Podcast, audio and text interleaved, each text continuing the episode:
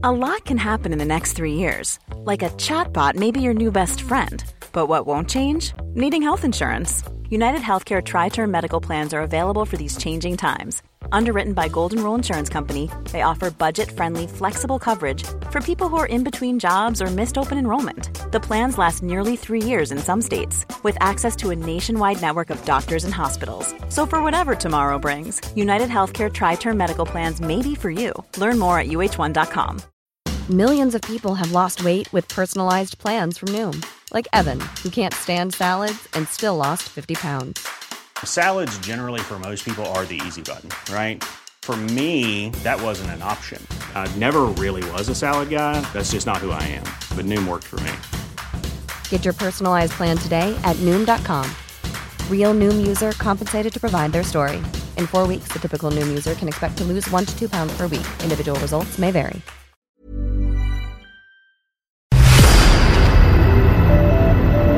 OVNI, phénomènes inexpliqués, témoignages, lumières étranges ou observations, zone parallèle, un lien avec l'inconnu.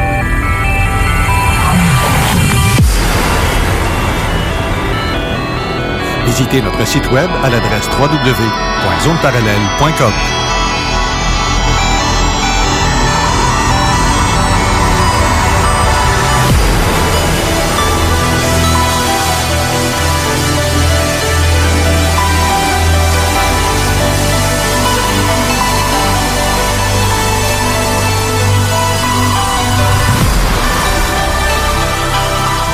Voici Carole Lozé. Bon samedi à vous tous et toutes et bienvenue dans la zone parallèle. Bonjour Steve Zuniga.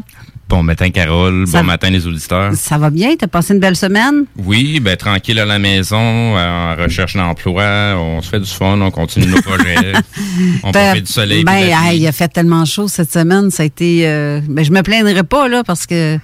Mais par contre, j'ai vu un article qui dit que très hâtivement comme ça, euh, des au-dessus de 30 et 37 degrés, là, Oui. en plein mois de mai, c'est signe qu'on va avoir un mois de juillet extrêmement chaud. Oui. Et, et il est possible que, il disait qu'il y avait des gens comme une affaire comme 280 personnes euh, en 2010 étaient morts à cause du euh, La chaleur. de la chaleur intense, oui. mais que ça prévoit que possiblement qu'on va avoir un autre été comme celle de 2010. Fait que ouf, vive l'air climatisé pour ceux qui en ont. Je vais te dire en joke les réchauffements climatiques. Ouais, ben oui, c'est ça. Oui, tu peux bien rire.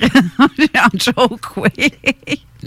Aujourd'hui, on va avoir une émission avec euh, plusieurs choses. Ça va être, euh, on va avoir la chronique de, De Jean Laverne, l'OVNI Show- de l'OVNI oui. C'est cela. Puis tout de suite après, on va parler aussi avec euh, Mireille Villeneuve. Ensuite, on va voir Laurent Bégin. Oui, exact. Euh, mais là, je vais comme faire un. Avant qu'on parle à nos invités, de toute façon, on ne le parle pas tout de suite, mais euh, il y a des trucs qui, qui a passé cette semaine et j'aimerais que te, te laisser parler justement de ces sujets-là. Ben, ce qui a euh, retenu pas mal mon attention, c'est ce qui se passe du côté euh, SpaceX. Donc, il y a un lancement qui est prévu. il devait avoir lieu mercredi. À cause de la météo, il n'a pas eu lieu.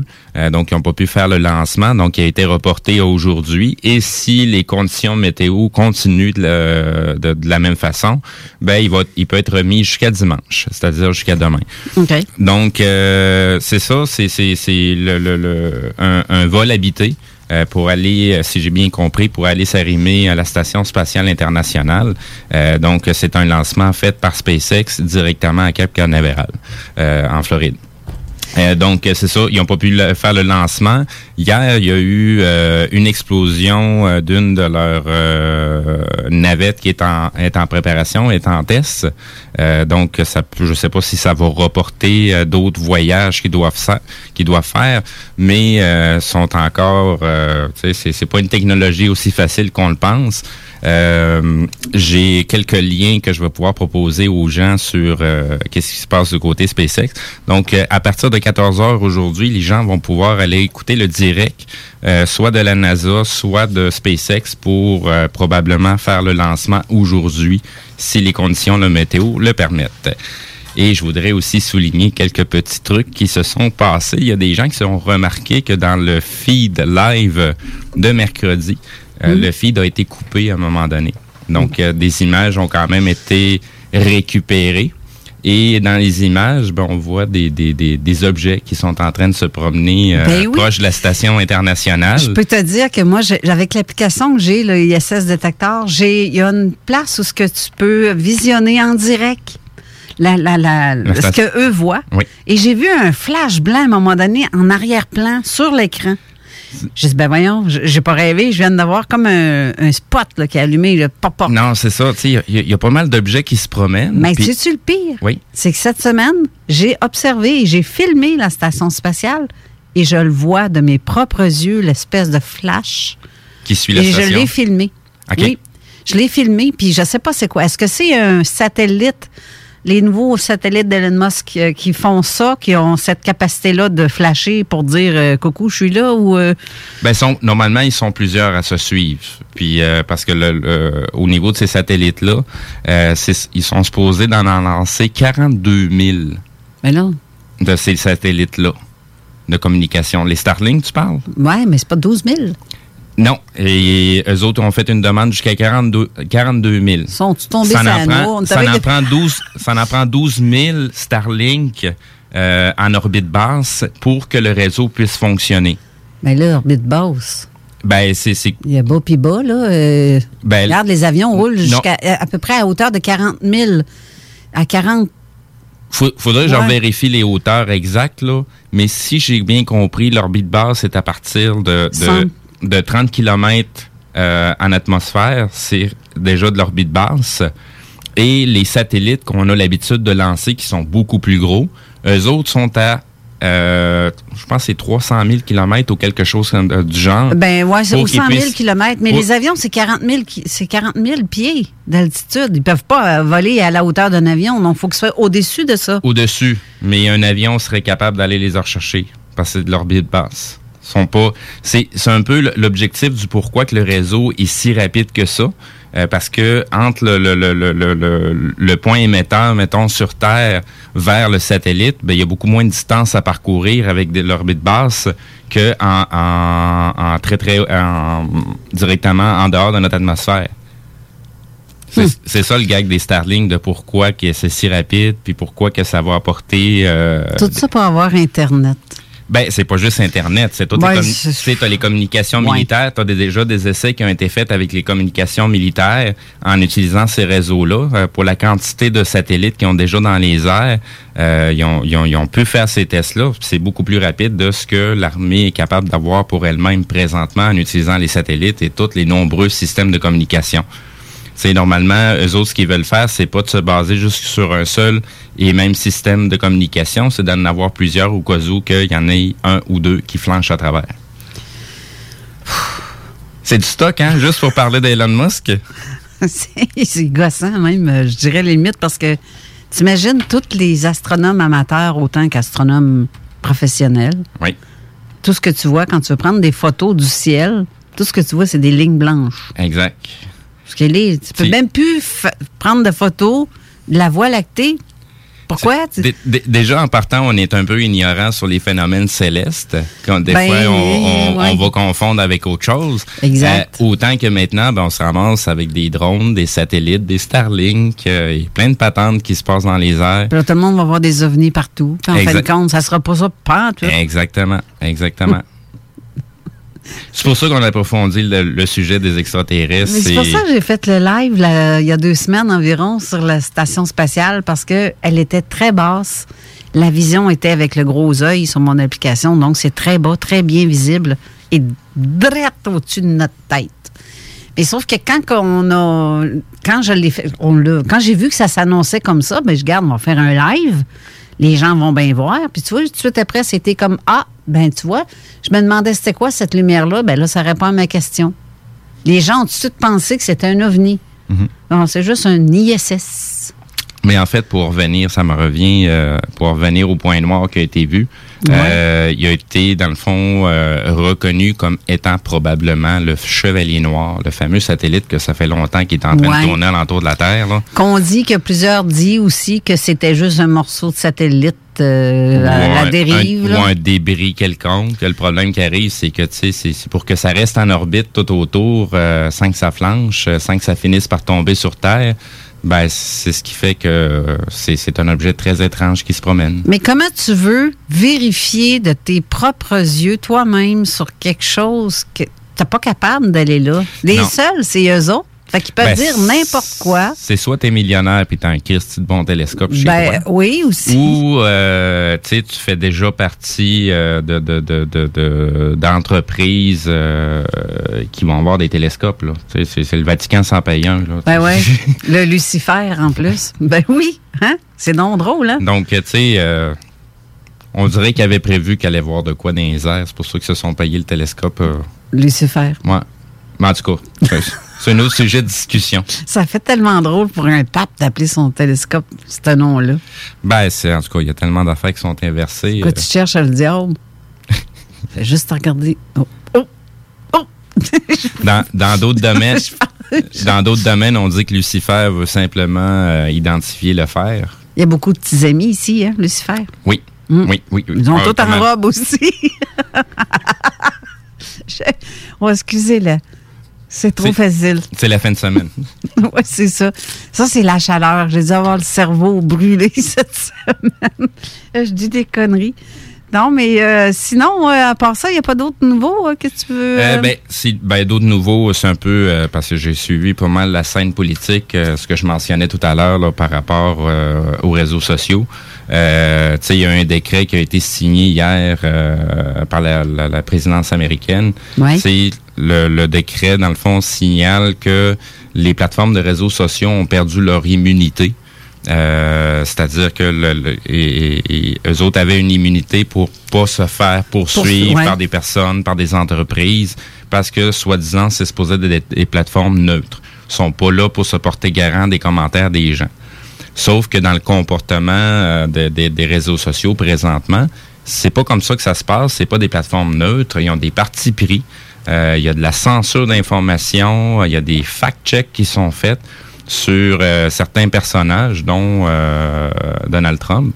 Et euh, pour des partis adverses, ces fact-checks-là sont pas faits. Et dans le cas de Donald Trump, ben, c'est de l'information pertinente qui, qui mentionne, qui est véridique, qui est vérifiable, et il se fait censurer. Et euh, des, des, des, des, des partis adverses, c'est de la frime, c'est des mensonges. Puis les autres, il n'y a pas de fact-check, il n'y a pas de, de censure qui est faite.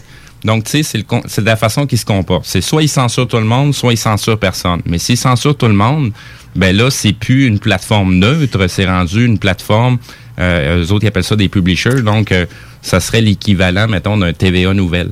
Donc, Oui. Mais tu sais, parlant de censure, tu te souviens, tu as mis une toune? oui, oui, oui, oui, oui, tout simplement. tout- Une toune de, de. Comment ça s'appelle, donc? ben, c'était euh, Don't Worry, Be Happy. Oui, c'est ça. Euh, Don't sauf- worry. Oui, puis tu t'es fait dire que c'était un fake news. Oui, c'est ça. Simplement parce Hey. que euh, le, le, le, il partait dans le fond de- du canal de Bob Marley au lieu de partir du canal officiel de celui qui a les droits d'auteur. Ah. Donc euh, ça, c'est une, une grosse histoire par rapport à cette là, c'est euh, pas un à cet fake news pour ça, pareil. J'ai vu il y a- quelques semaines euh, une infirmière qui expliquait qu'est-ce que ça lui faisait le port du masque à la longueur de jour. Oui. C'est elle-même, là. Elle parle de son vécu. Imagine-toi, le décrypteur est allé dire que c'était faux.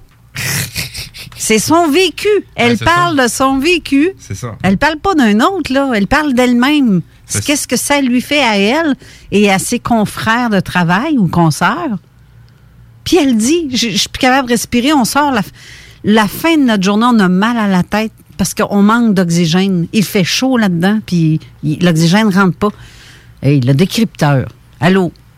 La fille parle d'elle-même, de son propre vécu, puis tu t'en vas dire que c'est un fake news. Et- C'est parce que c'est rendu n'importe quoi, là. Ben, c'est, ça fait longtemps que je donne aucune crédibilité aux fameux décrypteurs. Là. Il y a tellement d'informations qui ont, qui ont donné comme étant fausses euh, quand tu étais capable de retrouver par toi-même euh, toutes les sources officielles. Puis au bout de la ligne, c'est eux autres qui démontrent à quel point ils sont ticounes. Tu sais, c'est, c'est, ça que je trouve plate de ces sites-là. Là. Puis, c'est- tu sais, c'est pas les seuls. Là. Ouais. Euh, c'est, comme si on est trop imbécile ou on sait pas parler anglais pour aller s'informer par soi-même. Tu sais, c'est, ça que je trouve illogique, c'est de nous prendre pour des valises, de, nous prendre pour des cons. C'est- Ouais. C'est, ça, ça commence à me puer au nez euh, bien raide. Un peu, moi aussi.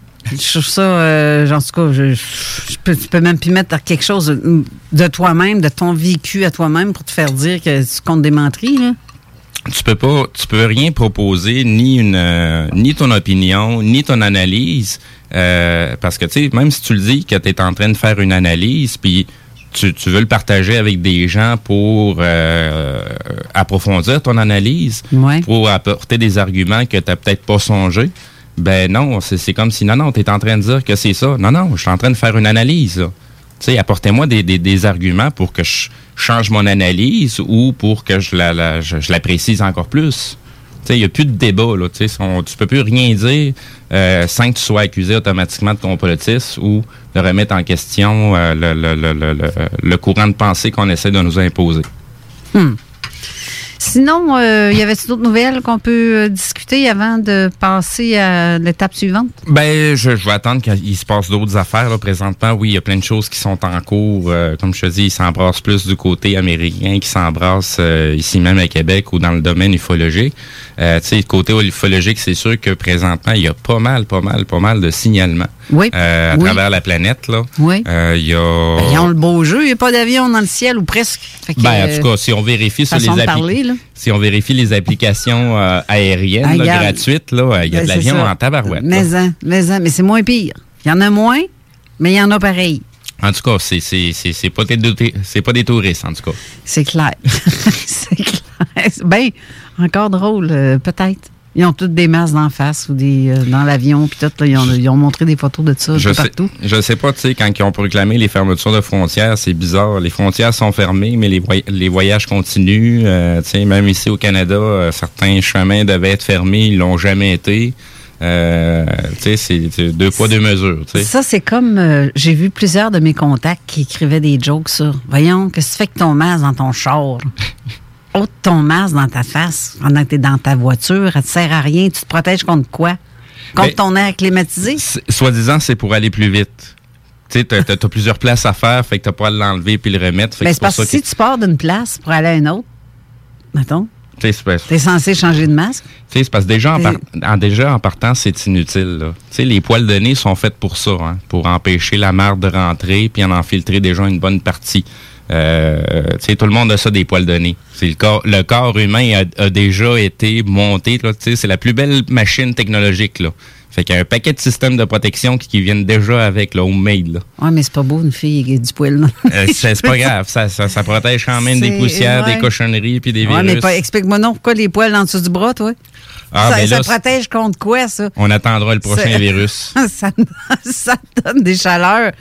Non, ok, c'est beau.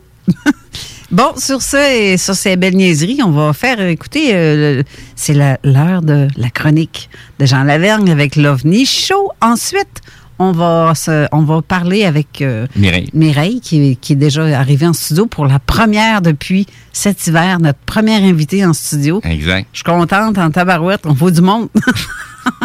on on s'en Ben, vient sauvage. Le, le là. con- le contact est différent. Non, quand, ben, com- quand on a un invité en studio, euh, ça se passe différemment. C'est ça. Euh, puis c'est la synergie qui se, qui se crée euh, dans l'émission aussi. Exactement. Puis Mireille va pouvoir interagir aussi avec l'invité suivant. C'est donc ça, c'est bien plus fun parce que quand on est juste au téléphone, on peut pas avoir deux téléphones en même temps, à moins de faire un appel pff, conférence. Mais nous, on la fait pas. C'est la, la personne qui nous appelle qui doit.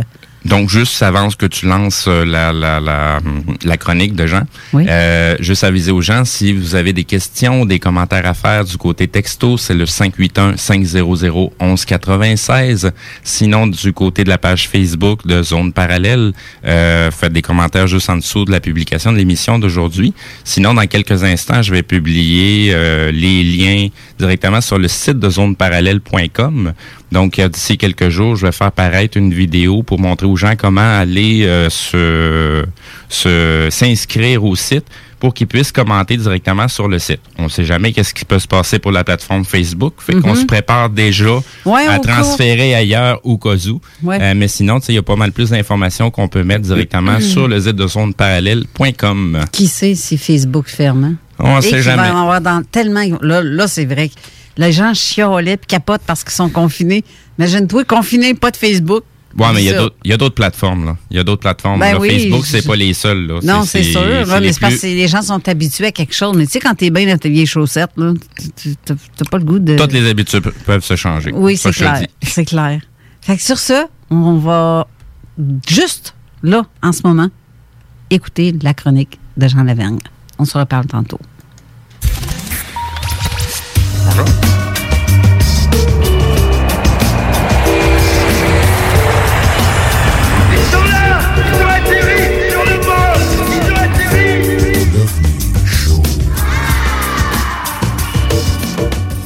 Bonjour tout le monde et bienvenue encore une fois cette semaine à la chronique l'OVNI Show dans Zone Parallèle. Mon nom est Jean Lavergne et ça me fait plaisir de venir vous parler encore une fois d'OVNI dans l'émission de Carole Lozé. Cette semaine, j'ai pensé qu'avec le beau temps qui s'annonce, surtout l'espèce de canicule qu'on a présentement, de vous euh, faire part de quelques procédures intéressantes pour faire de l'observation éclairée.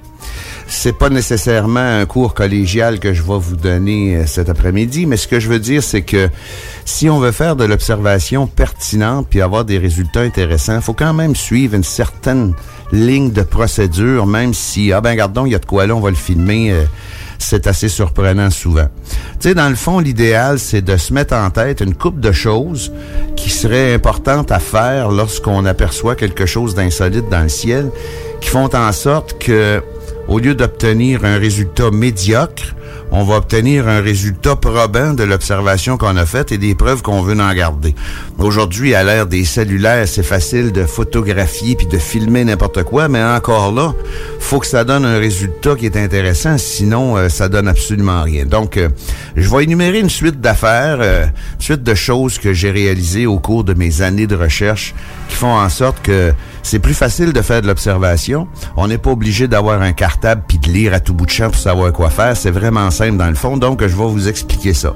Premièrement, on n'a pas besoin de s'en aller euh, dans le désert du Nevada pour faire de l'observation. Habituellement, à moins de rester d'une tour en plein milieu de Montréal, même s'il y a eu l'avenue de la place Bonaventure, mais euh, habituellement, dans les alentours de notre domicile respectif, on est toujours capable de faire de l'observation. Donc, c'est facile de prendre connaissance du ciel qu'on a alentour de chez nous. Ce que je veux dire par là, c'est que alentour de notre domicile, le ciel est là, puis on connaît les obstacles terrestres, on connaît les obstacles artificiels. Ce que je veux dire, c'est les tours de transmission, ces choses-là.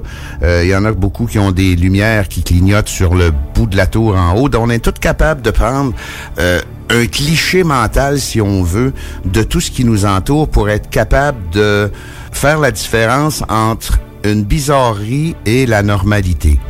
Donc, si on prend ça comme ça, c'est de cette façon-là que j'ai établi le projet Mirage à l'époque aussi. Ça, c'est une liste de procédures que j'avais écrit puis que, étrangement, personne l'avait fait avant. C'est que on se prend un secteur donné, puis habituellement, c'est comme je disais, alentour de chez nous, c'est parfait parce qu'on est au courant de l'environnement qui nous entoure. Et puis, on l'étudie comme faut. Première des choses à faire, si on est en groupe, puis habituellement quand on passe nos veillées dehors le soir, euh, l'été, euh, on est souvent en groupe, c'est d'établir des secteurs. Ce que je veux dire par là, c'est qu'on peut diviser le ciel en quatre. Si on a 360 degrés de ciel quand on est sur notre balcon ou dans notre cour, on divise le ciel en quatre secteurs différents, exemple facile ABCD, puis on délimite ces secteurs-là avec des repères terrestres. Donc, de cet arbre-là à cette tour-là, c'est le secteur A. De la tour qu'il y a là encore, aller jusqu'à l'autre maison, c'est le secteur B, ainsi de suite, jusqu'à temps qu'on ait fait 360 degrés de ciel. Donc, quand on est plusieurs, puis qu'on est au courant de ça, euh, on a juste à dire, regarde, dans le secteur A, il y a quelque chose de spécial, ou dans le secteur C, il y a quelque chose de spécial. Donc, c'est facile de se repérer. Si vous allez à un lieu prédestiné pour faire de l'observation. Autrement dit, si chez vous, il n'y a absolument rien à voir, mais que vous allez toujours dans le même parc ou dans le même euh, stationnement ou whatever, euh, c'est facile de faire la même chose aussi parce que des repères terrestres, il y en a tout le temps. Donc, ça, c'est basique, là. Je veux dire, on n'a pas besoin de se casser la tête pendant des heures puis d'écrire 42 chapitres pour ça. Là. Puis on n'a rien à apprendre par cœur non plus. Tout ce qu'on a à faire, c'est de se faire une image mentale de ces quatre secteurs-là, puis de la partager avec ceux qui font souvent de l'observation avec nous autres. Ça peut être de l'observation astronomique aussi. On n'est pas obligé de toujours regarder pour des ovnis.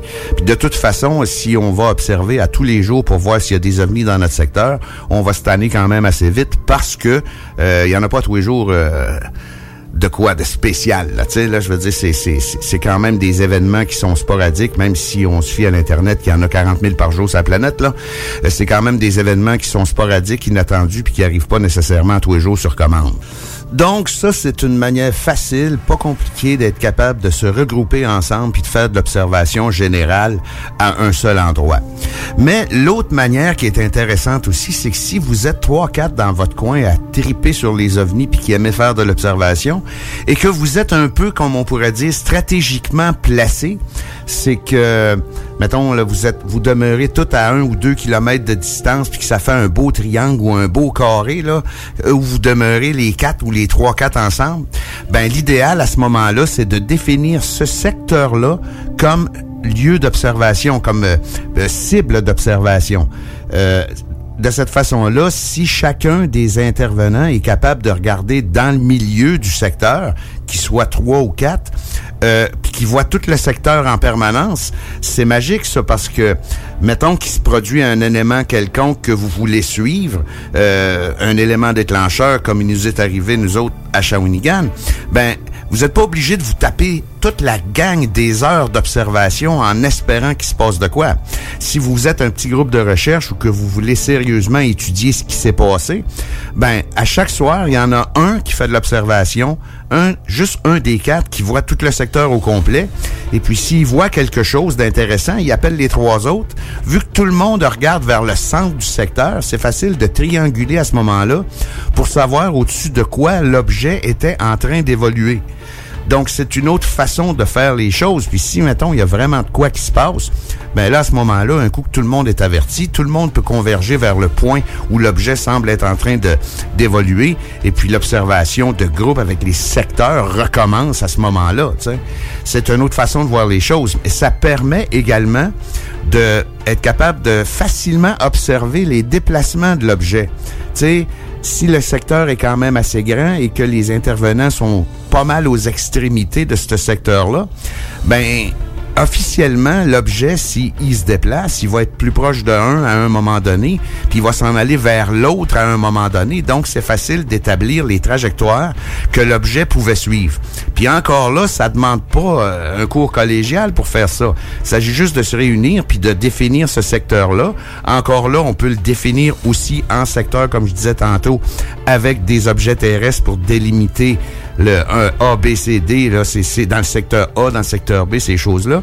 Tout ça se rapporte toujours à la simplicité, puis il n'y a rien à apprendre dans le fond. C'est de l'observation, puis avant de faire l'observation, soit astronomique ou pour les ovnis, on observe le secteur dans lequel on veut faire de l'observation pour nous aider à suivre la possible observation d'un objet insolite. Tout ça, ça nous amène par la suite à vouloir prendre une preuve de ça, soit le filmer ou le photographier. Aujourd'hui, avec l'ère du cellulaire, puis euh, tout ça, euh, il y a encore des caméras domestiques qui se vendent pareil, là, mais je veux dire, la majorité des gens vont se servir de leur cellulaire pour euh, photographier et filmer un peu n'importe quoi. Mais quand on arrive en présence d'un phénomène lumineux dans le ciel noir le soir, ces appareils-là sont totalement handicapés par la façon dont laquelle ils sont fabriqués. C'est fait pour filmer. Il y en a des, des cellulaires qui ont des caméras de nuit, là, mais c'est fait pour filmer de près, euh, dans un éclairage euh, bas, mais pas nécessairement filmer une lumière brillante sur un fond noir. La majorité des résultats qu'on a avec ce style d'appareil-là, c'est qu'on va voir un point lumineux. euh, sans aucun détail euh, qui va se promener ou va rester là un petit peu de temps, à moins que ce soit quelque chose d'archi spectaculaire, là, ça nous apportera pas grand-chose. Puis en plus, si on peut retourner dans les petits trucs, ceux qui veulent photographier ou filmer des objets volants non identifiés ou simplement des bizarreries dans le ciel à la noirceur, euh, une coupe de conseils intéressants, ce serait de premièrement mettre le téléphone sur le côté de façon à ce qu'on ait une image plus générale de ce qui se passe au lieu d'avoir un petit carré pas large à l'écran quand on essaye d'étudier ça. Et ensuite, essayez de bouger le moins possible. Je sais que c'est dur, mais essayez de bouger le moins possible. En plus, ces appareils-là, comme les, petites caméras domestiques, euh, au niveau de la lentille, c'est pas nécessairement fort fort. Là. Généralement, c'est des lentilles qui vont être soit plus en plastique qu'en verre. Et puis, euh, on peut pas affirmer que ça déforme pas du tout. Mais la partie la plus importante dans ça, c'est de le zoom euh, de ces appareils-là. Habituellement, c'est un zoom numérique qui va finir par pixeliser au maximum. Tu sais, c'est sûr que la boule, va peut-être être plus grosse, là. Le point éclairé va peut-être être plus gros dans l'écran, mais il est tellement pixelisé qu'on n'est pas capable de voir aucun détail de plus. Donc, euh, sans nécessairement filmer comme si l'objet était à 42 km de chez vous, euh, pas dépasser plus que 7, 8, 9 X de, de grossissement, ça serait quand même intéressant. Comme je disais tantôt, bouger le moins possible, zoomer le moins possible, et puis être capable de prendre tout le temps dans le champ de vision de l'appareil, que ce soit un cellulaire ou une caméra, surtout si le cellulaire est sur le côté au lieu d'être debout, ça va être encore plus facile, c'est de prendre un objet terrestre fixe.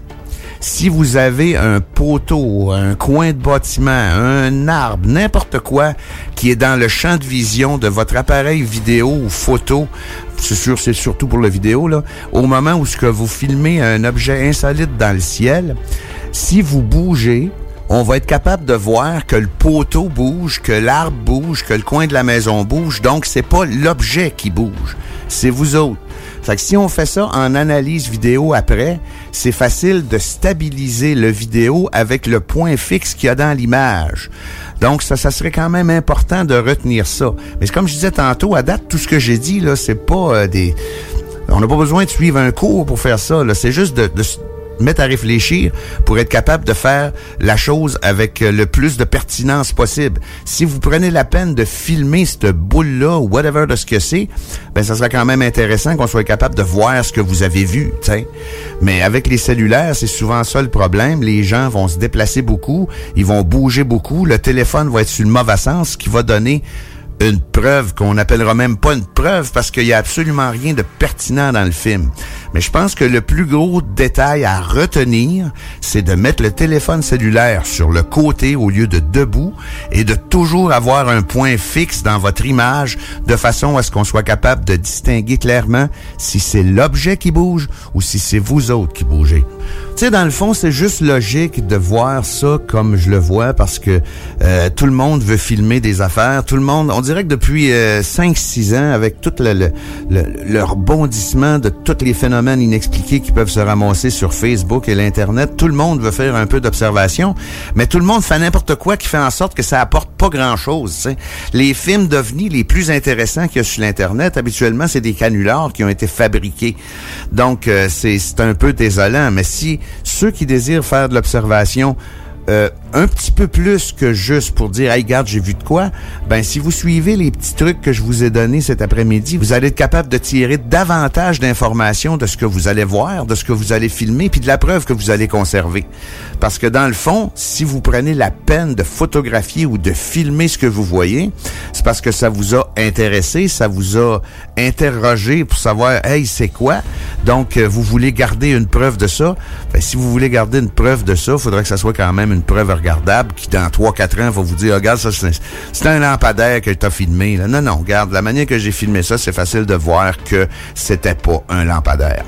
C'est déjà assez difficile, euh, dans le fond, d'avoir des preuves qui sont pertinentes. Si tout le monde se donne la main, puis qu'on on réalise des films puis des photos qui vont être mieux faites dans le sens qu'il va y avoir plus de détails dedans, euh, ça va être encore plus facile de capable d'étudier le phénomène pour le vrai, même si autres, personnellement, ça vous intéresse pas d'aller vraiment plus loin que le petit bout de film que vous avez fait. Si vous prenez la peine de le publier sur l'Internet, il y a sûrement quelqu'un qui va le regarder à quelque part, qui va décider de regarder c'est à quoi. Fait que si vous lui en donnez le plus possible à regarder, dans le sens de d'authenticité, de, pertinence, puis de, de qualité, si on peut dire ça comme ça, ça va être encore plus facile de voir ce que vous avez vu. T'sais? Parce que, dans le fond, c'est ça qu'on veut savoir. On veut savoir ce que c'est, ce que c'était, ce que ça fait, puis où ce que c'était, tu sais. Donc, c'est ce qui met fin à ma petite chronique pour cet après-midi. J'espère que euh, vous avez apprécié mes petits trucs.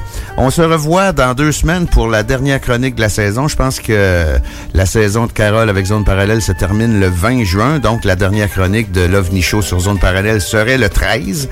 Donc, si vous avez des questions, vous pouvez toujours me joindre en passant par l'émission Zone Parallèle de Carole Lozé ou vous pouvez simplement m'écrire au www.digifilm.ca et ça me fera extrêmement plaisir de répondre à vos questions. Sur ce, merci beaucoup tout le monde et à la prochaine.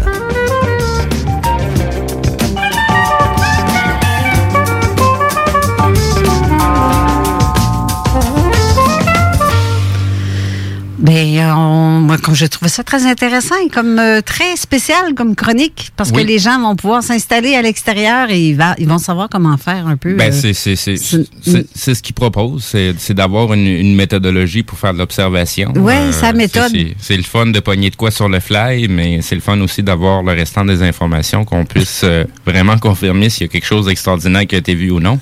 ben, exact. Fait que euh, c'est des bonnes bases. Bon, alors on va aller à la pause, puis tout de suite après, on parle avec Mireille.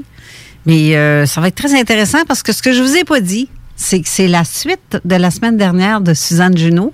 Exact. Mireille, c'est elle qui était la professeure de Ben, Reiki. en, en fait, nos deux invités sont comme la suite d'un autre invité qui a déjà été dans l'émission. Oui, c'est vrai, vu de même. Ben oui, parce que Laurent aussi, qui va parler plus tard, lui, c'était avec la suite de Daniel Letourneau. Exact. exact. Donc, que je salue en passant parce que je sais qu'il nous écoute, Daniel. Et euh, bon, garde, on va aller à la pause, puis on revient tout de suite après, puis on parle avec Mireille. Restez là. 96.9 FM, The Alternative Radio. Voyage Paradis Lévis est au service de ses clients depuis plus de 60 ans. C'est l'agence à contacter pour vos croisières, tout inclus ou circuits accompagnés partout dans le monde. Quand vient le temps d'investir sur un voyage, évitez de risquer vos économies ainsi que vos vacances et misez sur une valeur sûre. Voyage Paradis Lévis. Passez voir leurs conseillers et conseillères chevronnés au 115 route du président Kennedy et consultez le voyageparadis.ca pour ne manquer aucune de leurs promotions. Voyage Paradis Lévis. Bonne nouvelle! Attention, message important. Procycle Lévy, coureur bionique. En référence au tout dernier avis gouvernemental COVID-19, le magasinage est maintenant autorisé sur place, selon protocole hygiénique. Congé de paiement 3 mois ou bonification accessoire sur achat vélo. De plus, boutique en ligne, atelier mécanique vélo toujours en fonction et cyclo-cueillette à votre porte selon rayonnement. Procycle Lévy et coureur bionique, exclusivement sur Kennedy Centre-ville Découvrez l'album éponyme de Ronnie Ray, incluant les succès radio Le Monde est con et Shotgun. Que je comprends plus rien. Shotgun, oui, je t'ai dit fuck, je m'assis en avant. Également sur l'album, le nouvel extrait de La cour au jardin, La vie continue. Vois d'immenses bateaux près de quitter la terre chantante. Le premier album de Ronnie Ray, disponible en magasin et en ligne dès maintenant. La vue de votre terrain vous laisse perplexe? Nous avons la solution pour vous. Entretien de pelouse Haute-Lair vous offre ses services de déchômage, nettoyage printanier, la tonte, le nettoyage d'automne et le tout à un prix abordable. Entretien de pelouse Haute-Lair à la satisfaction de ses clients et à son travail à cœur. Appelez au 418 456 4422 pour une soumission gratuite. Entretien de pelouse Haute-Lair offre ses services dans le secteur de la rive sud de Québec. Entretien de pelouse Haute-Lair 418 456 4422. Vous écoutez CJMD, les paupiètes. Grabbing everything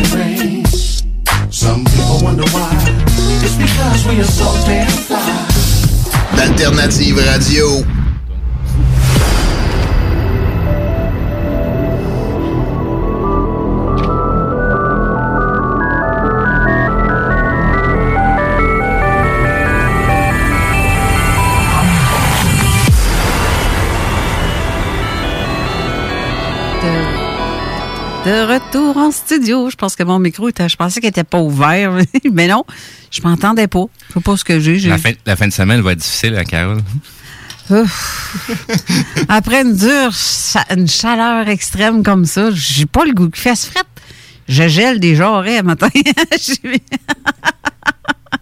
Mais non, je me dis, euh, OK, c'est pas si pire. On est comme. euh, C'était pas normal d'avoir aussi chaud que ça.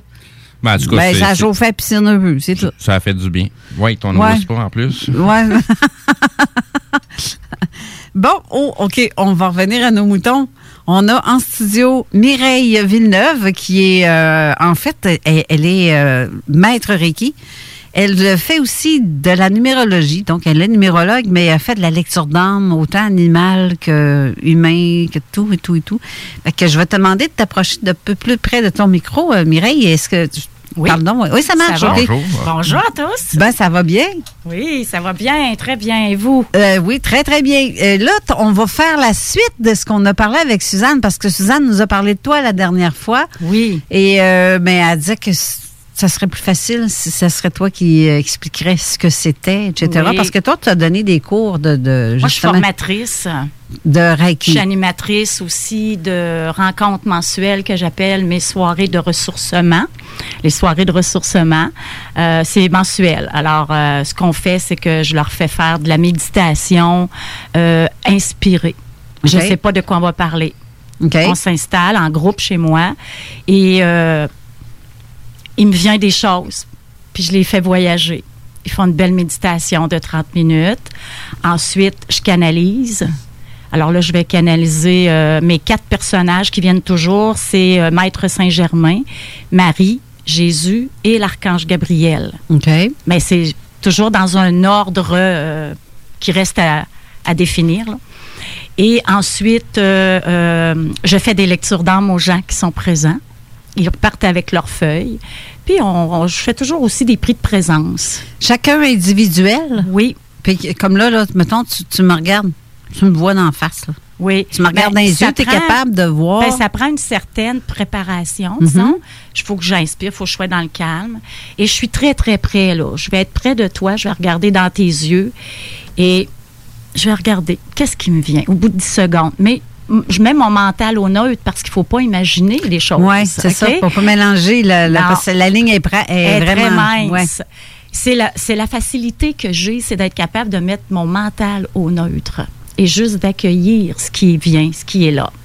Dans le fond, tu es une personne qui est à l'écoute de tes ressentis. Oui. Et de toi-même, dans le fond. Oui. C'est c'est- c'est- c'est Ce pas mal ça. ce qu'on parlait la semaine passée d'empathie. Ex- Exactement. Oui. Oui. Puis là, ben, ce qui arrive, c'est que ça me dit d'écrire. Et c'est tout écrit, là. J'écris.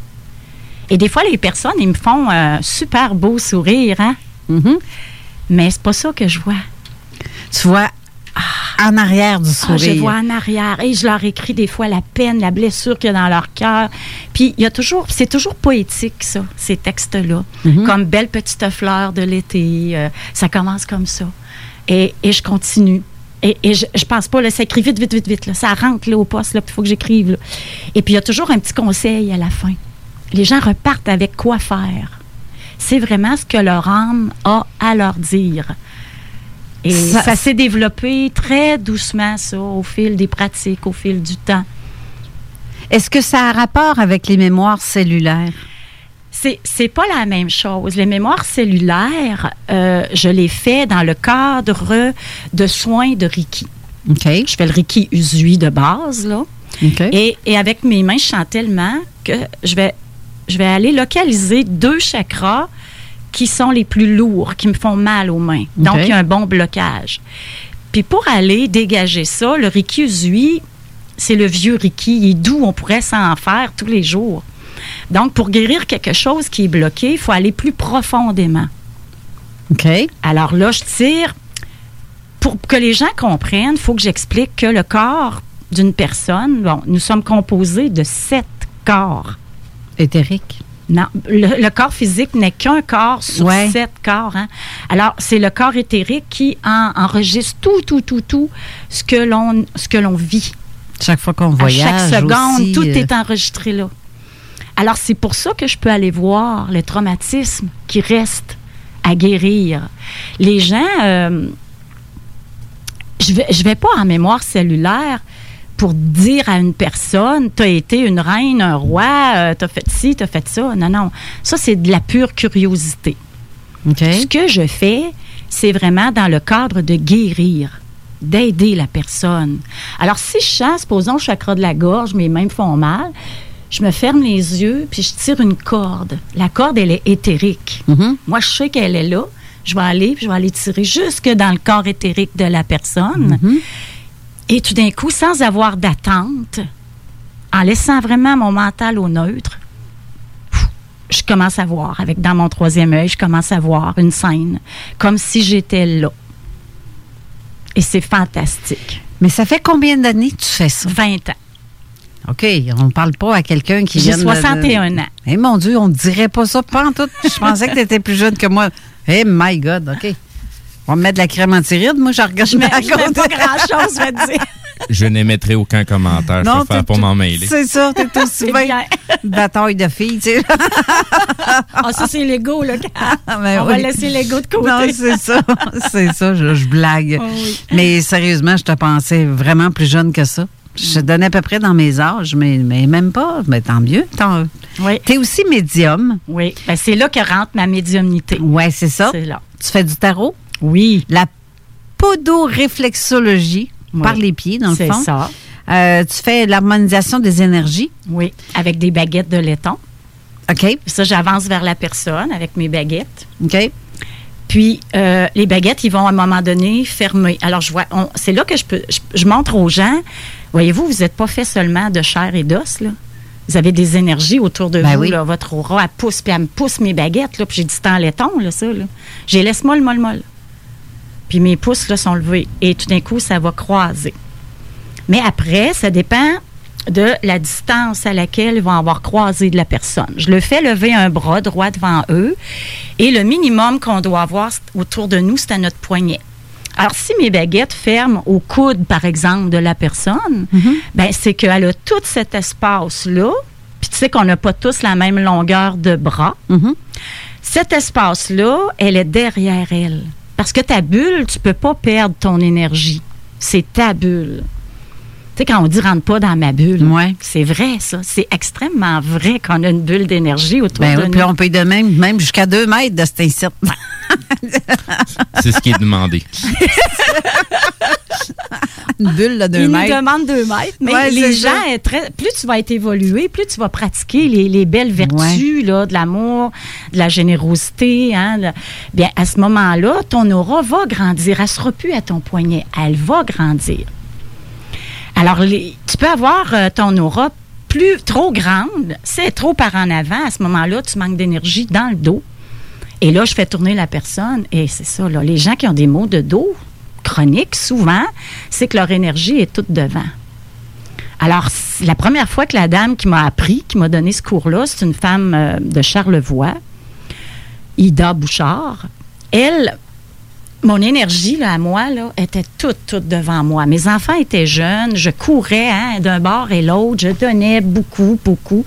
Euh, je voulais que le souper soit prêt à telle heure, telle heure. Alors, toute, toute mon énergie était rendue en avant. Et là, elle me dit, Mireille, tu dois donc bien avoir mal au dos. Je dis non. Mais vous savez qu'on s'habitue à une mauvaise condition de vie.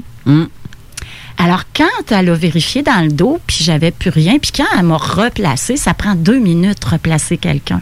C'est très simple. Je m'assois dans ma voiture, je suis assise dans la banquette. Ah, mais c'est quoi ça? J'aurais conduit jusqu'à Montréal tellement j'étais bien. Mon- je m'étais recentrée, je m'étais reposée. Fait que là, j'ai dit, il faut que j'apprenne ça, il faut que j'apprenne ça. Alors, je fais ça aussi aux gens. C'est formidable. Je peux le faire même à distance. Je peux le demander. Je travaille beaucoup à distance aussi. Ah oui? Oui. Tu peux replacer un, Oui, ben, je vais une demander. bulle, la, la mettre au niveau à distance. Ben, je pêche sur radiesthésiste. OK. Alors, on travaille avec le pendule. Avec le pendule, je vais me brancher sur toi, puis je vais demander est-ce que la personne est décentrée?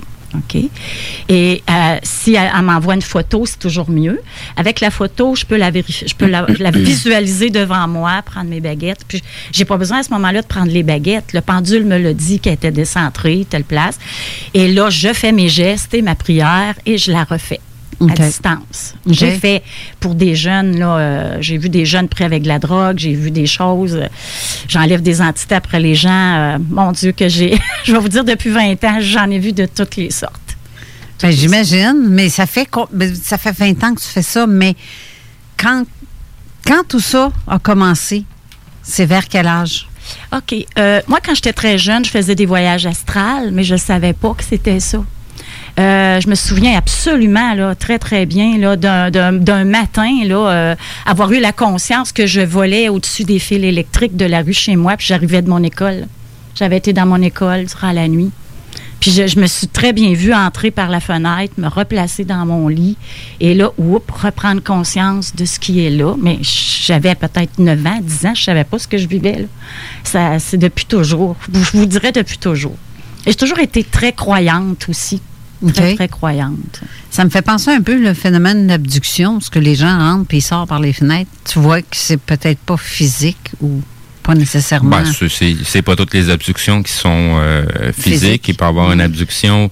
Tu sais, c'est- c'est c'est pour ça que je parlais un peu euh, tantôt d'ufologie. Tu sais, L'ufologie, c'est un petit peu plus large qu'on le pense. Ben Euh, oui. Il y a tout le côté spirituel qui rentre dedans. Il y a un Puis, très gros lien aussi. euh, Certaines abductions ne sont pas faites sur le corps physique, mais sur les autres corps. Il y a un lien surtout avec, euh, je dis pas avec les religions, mais avec les, la, la mentalité. euh, parce que dans le fond, la religion, il y a des écrits là-dedans que tu sais que c'est du, Ben, du parabole, mais ça veut dire quelque chose. Là. Tu sais, c'est. m- Opinion personnelle, là, moi, je vois les, les- les- les- les- la Bible ou les, les livres saints comme un gros mode d'emploi, comment se servir de notre corps, puis comment fonctionner en société. Je le vois pas autrement que ça. Ouais, sauf que si je me fie à l'Ancien Testament, on est vraiment des cruches, les femmes, on n'a pas rapport. Puis euh, Ben, le, il y a bien des affaires que ça n'a pas. euh, ben, c'est c'est l'interprétation qui a été faite.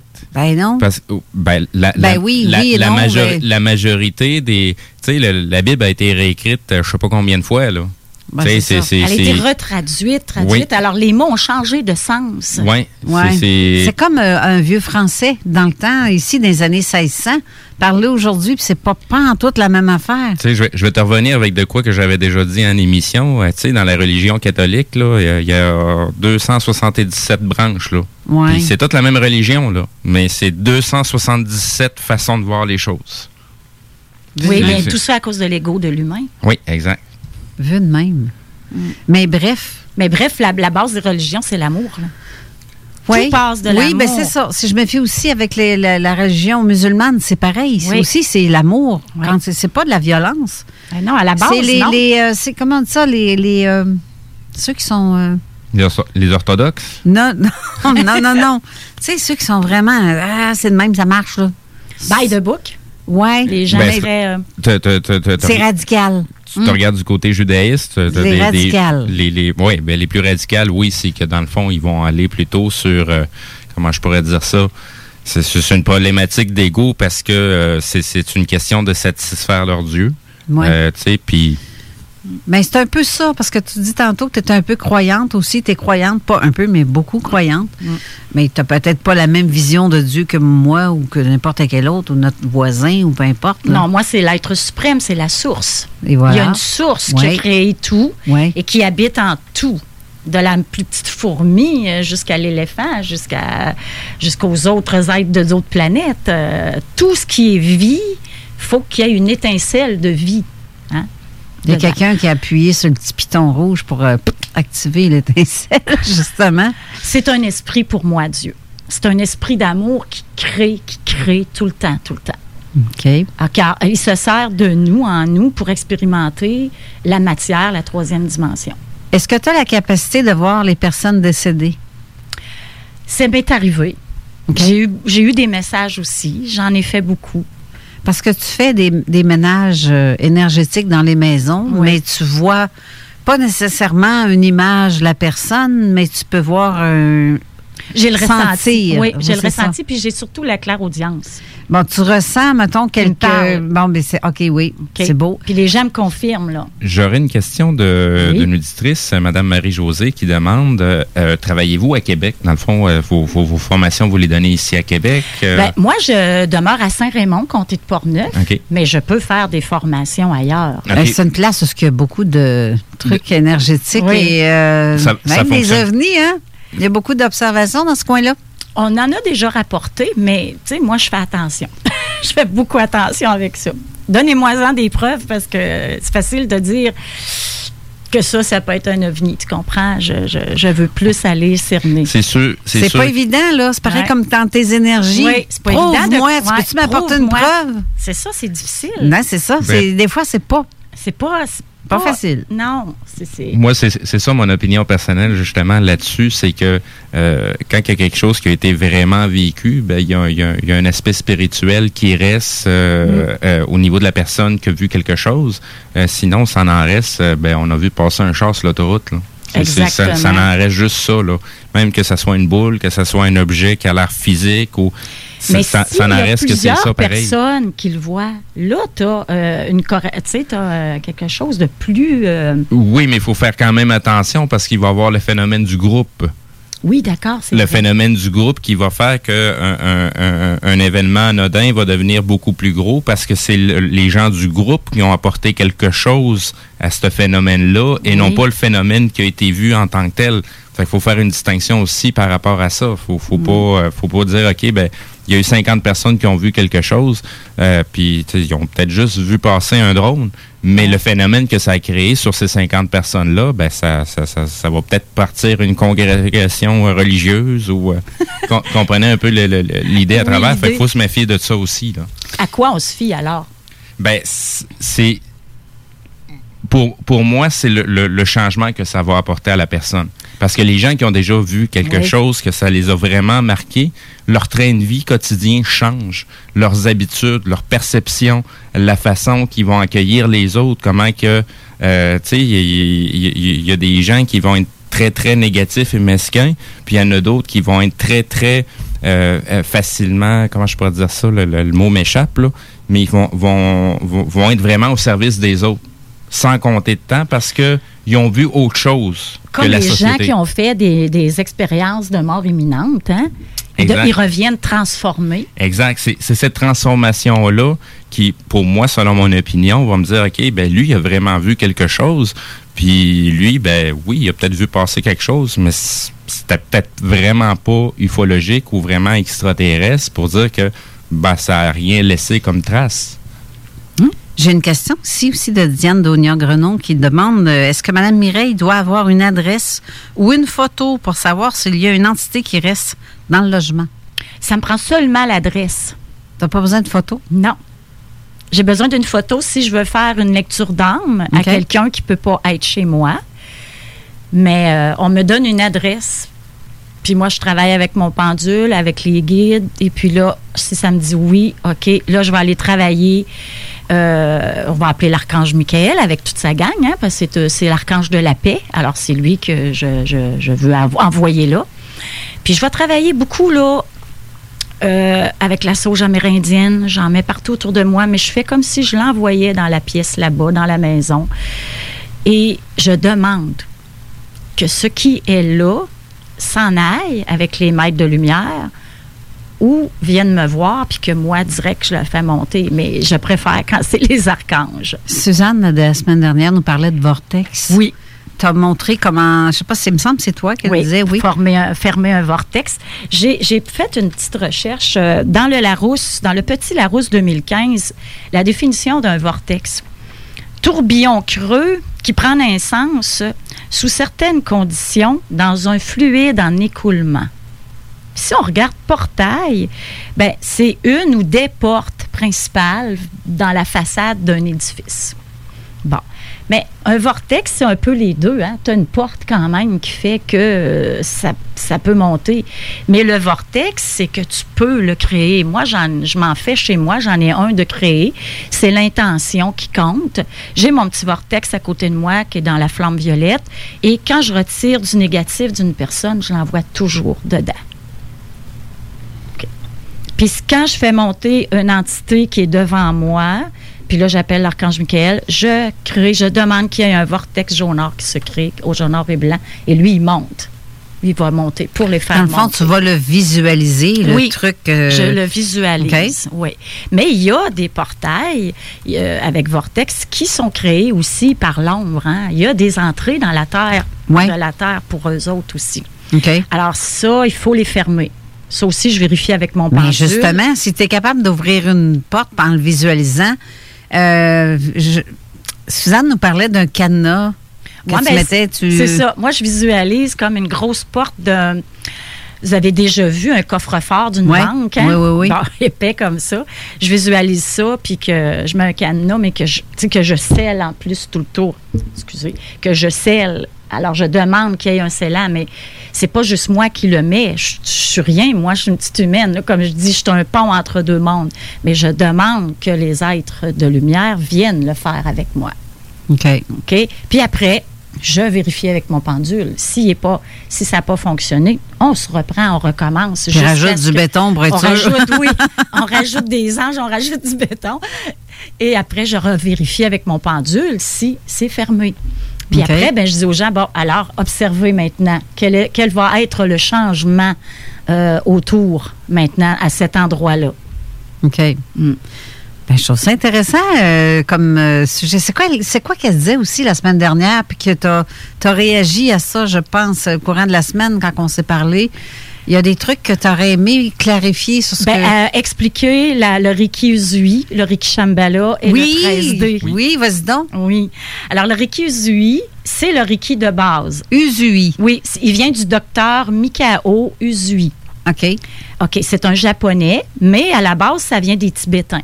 OK. Alors, dans le Reiki Uzui, il y a du chinois, il y a du hawaïen, il y a du tibétain, il y a du japonais, il y a des symboles qui viennent de toutes ces places-là. C'est le vieux, vieux, vieux, vieux. Ça, avant, c'était les moines tibétains qui se servaient de ça. OK. C'était une élite seulement.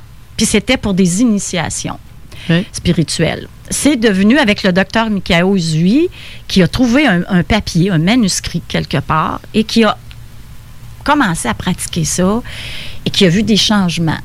Alors, il a, il a fait grandir, il a adapté, c'est s'est propagé euh, en- aux États-Unis, au Canada, au Québec et en France, en Europe, partout. Et c'est la base. C'est-à-dire que si tu veux aller travailler dans n'importe quel autre Reiki, il faut que tu sois un maître Reiki Uzui à la base. Il faut avoir cette maîtrise-là. Toi, tu la donnes, cette formation-là? Oui. OK. Oui. Alors, le Uzui, tu as le niveau 1, niveau 2, niveau 3, et le niveau 4, c'est le maître. OK. Puis souvent, les gens, avec leur ego, ils disent hein, Je suis maître Reiki. Bon, ils s'enflent enflent la tête un petit peu. Moi, je les ramène. Je dis Non, non. Ce n'est qu'un titre et ça veut juste dire que là, tu n'es pas un maître Reiki. Quand tu as ton diplôme de maître, c'est là que le travail commence. Tu dois apprendre à te maîtriser. OK? En Ouais. tout, maîtriser ton ego. Ouais. Et ça va être jusqu'à la fin de tes jours. Ouais. Alors, ça. travaille ton humilité. c'est bon, ça. Oui.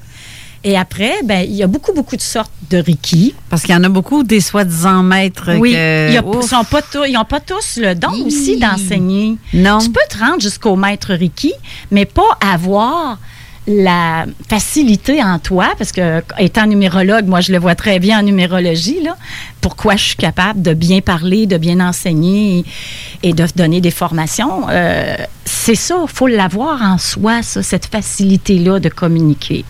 Il y en a qui vont apprendre, mais mon Dieu, il faut que tu le tires les verres du nez, il faut que tu lui poses. C'est-à-dire qu'ils vont donner les formations, mais toi, comme élève, tu dois, t'en demandes, t'en demandes, mais il faut que tu les, euh, tu les questionnes presque pour avoir plus d'informations. Alors, c'est pas tout le monde qui, euh, qui peut le faire d'une façon, je dirais, Comme, comme dans chaque domaine, il y a toujours un talent naturel Oui. à travers. Là, qu'on Oui, peut pas- c'est ça. peut- on peut l'apprendre, on peut avoir les techniques, une certaine méthode, mais Ouais. ça sera jamais comparable à quelqu'un qui a juste Qui le talent, le talent naturel, là, exactement à, sa, place. On a des bons policiers, on a des moins bons, on a des bons enseignants, on a des moins bons. C'est dans tous les corps de Exact. métier. Euh, moi, j'ai fait toutes sortes de métiers, mais j'ai toujours parlé au micro. Je, je- je lisais à l'église, à la messe. euh, j'ai toujours eu à, à aller devant. J'ai fait des pièces de théâtre. Tu sais, je me suis habituée à aller, euh, à foncer, à enlever mes peurs, mes gênes, ma gêne, c'est-à-dire, et aller essayer des choses. Alors, j'adore faire des formations, j'adore à- animer et j'adore renseigner mes élèves. Mais ces, formations-là, c'est vous qui vous déplacez pour aller voir les gens Ils viennent en, chez en moi. groupe? OK, c'est eux qui se déplacent moi. en groupe Et moi, j'aime former une personne à la fois. OK. Il y en a beaucoup qui ont fait des formations de groupe avec des fins de semaine. Ça leur coûtait très, très cher. Je ne suis pas pour ça. Le Reiki doit être à la portée de toutes les bourses, de tout le monde. On peut-tu, là, en revenir, là, des 4000 pièces là? C'est vrai, ça. Hein? Aïe, aïe. Ouais. C'est vrai, ça. Oui. T'as raison dans ce que tu dis. Ben oui. Ils le font pour l'argent, ça lui. Oui. Voyons, t'as pas la bonne valeur, là. Non. Moi, ma maître Ricky, c'est une de mes tantes, là. Puis ça fait au moins 40 ans, là, qu'elle fait ce qu'elle a fait ça. Et à l'époque, là, elle avait reçu son niveau 1, 2, 3 avec une maître Ricky. Quand elle est arrivée pour faire son niveau maître, elle lui demandait 4000 dollars. Mais voyons donc. Elle était veuve avec des enfants, elle était pauvre. Elle a dit, voyons, elle dit, je vais aller voir une autre maître Ricky. Et l'autre, elle y chargeait 1300. Mais là, de- voyons. Mais c'était ça à l'époque. Aïe, Elle aïe. a, elle a payé 1300 dollars pour faire son maître. Et aujourd'hui, c'est 300 dollars. On enlève un 1000. C'est fou, là. C'est C'est ça que je veux expliquer aux gens. Pa- à- à- choisissez votre maître Ricky. Ben, c'est parce qui que. vous cliquez. Ben, c'est ça. Le ressenti d'abord. Moi, oui. c'est c'est ça. je- je- Voyons donc, il me semble que c'est. Quand tu le fais pour les mauvaises valeurs, c'est Ben, pour ton je te portefeuille. qu'au euh, début, c'était pas les mauvaises valeurs. C'était ça Ben. qui était les prix partout. Ouais, ça n'a pas de bon sens. Et c'est pour ça que l'association Ricky canadienne s'est coupée de l'américaine. À cause que les autres, ils chargeaient trop cher. Oui, Oh. c'est clair. Oh. Hey, il faut qu'on aille à la pause, tabarouette, déjà. Puis il faut qu'on parle aussi à Laurent Bégin qui attend que je l'appelle. Oui, Ah. c'est ça. Ben, le, le temps, le temps passe vite. Ah oui, puis il me reste le Shambhala puis le 13D. Ben, c'est- garde, on va. C'est fidèle à nos habitudes. Vous allez revenir. Ben, ben, on va aller à la pause, puis on va tout de suite, je vais, je vais appeler pendant la pause Laurent, qui va entendre toute l'émission pareil en direct, mais euh, on va terminer avec les deux affaires, le Shambhala puis l'autre. c'est- 13D. Bon, le 13D. Fait que, on revient tout de suite après, restez là. This is Gangsta OG Low, and you're listening to CJMD 96.9 Lévis. Keep it locked, keep it loaded, keep it gangsta, baby. On vous le dira jamais assez, chez Lisette, on trouve de tout. Ah oui, il y a tellement de stock. euh, si t'as besoin de quelque chose, ben tout est là. Eh, tu marches à quelque part, tu te revires, hein, du stock que t'avais de besoin. C'est-tu la meilleure place pour se créer des besoins, coudon? Parce que oui! Et le mur réfrigéré, là, avec les 800 et quelques variétés de bières de microbrasserie, là, la bière que tu veux, ben ils l'ont! Ce qui est le fun, c'est que tu peux te prendre deux bières par jour toute l'année. C'est ça. Tu consulter plus tard pour ton problème d'alcoolisme. Dépanneur Lisette, 354 Avenue des Ruisseaux, Pintendre. Tout le monde connaît Michoui International pour son ambiance et ses légendaires viandes cuites sur le feu de bois. Michoui International s'est adapté et offre maintenant son service de livraison à domicile.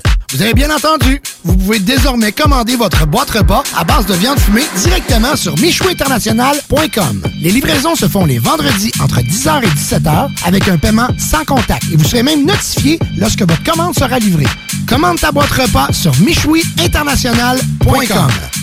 Découvrez le monde du vélo ProCycle Lévy, nouvelle génération, intégrant la zone coureur bionique. Seule boutique spécialisée en course à pied à Lévy. Voici les avantages ProCycle Lévis sur achat vélo. Trois mois sans paiement ou 12 versements égaux ou bonification en accessoires. Ici Tommy Duclos, 100% propriétaire, 110% passionné. Profitez de la bonne affaire. Procycle Lévis et Coureur Bionique. Une seule adresse, exclusivement sur Kennedy Centre-Ville Lévis. Maintenant, bienvenue sur place avec protocole C'est pas parce qu'on est confiné qu'il faut négliger le barbecue. La meilleure solution en ce moment, c'est DKL. Distribution Kevin Lorando vous offre des produits locaux de qualité resto. Bœuf du Québec, poissons et fruits de mer de première qualité. Les côtes levées au whisky? Mmh. Et que dire de nos délicieuses tourtes au confit de canard à l'érable? Faites-vous livrer des boîtes de 8 à 15 portions directement chez vous grâce à une livraison sécuritaire et sans contact. Pour un barbecue réussi et un menu varié, optez pour Distribution Kevin Lorando. L'essayer, c'est l'adopter. C'est un rendez-vous au distributionkl.com. CJMD 96.9 FM. Talk, rock, hip-hop.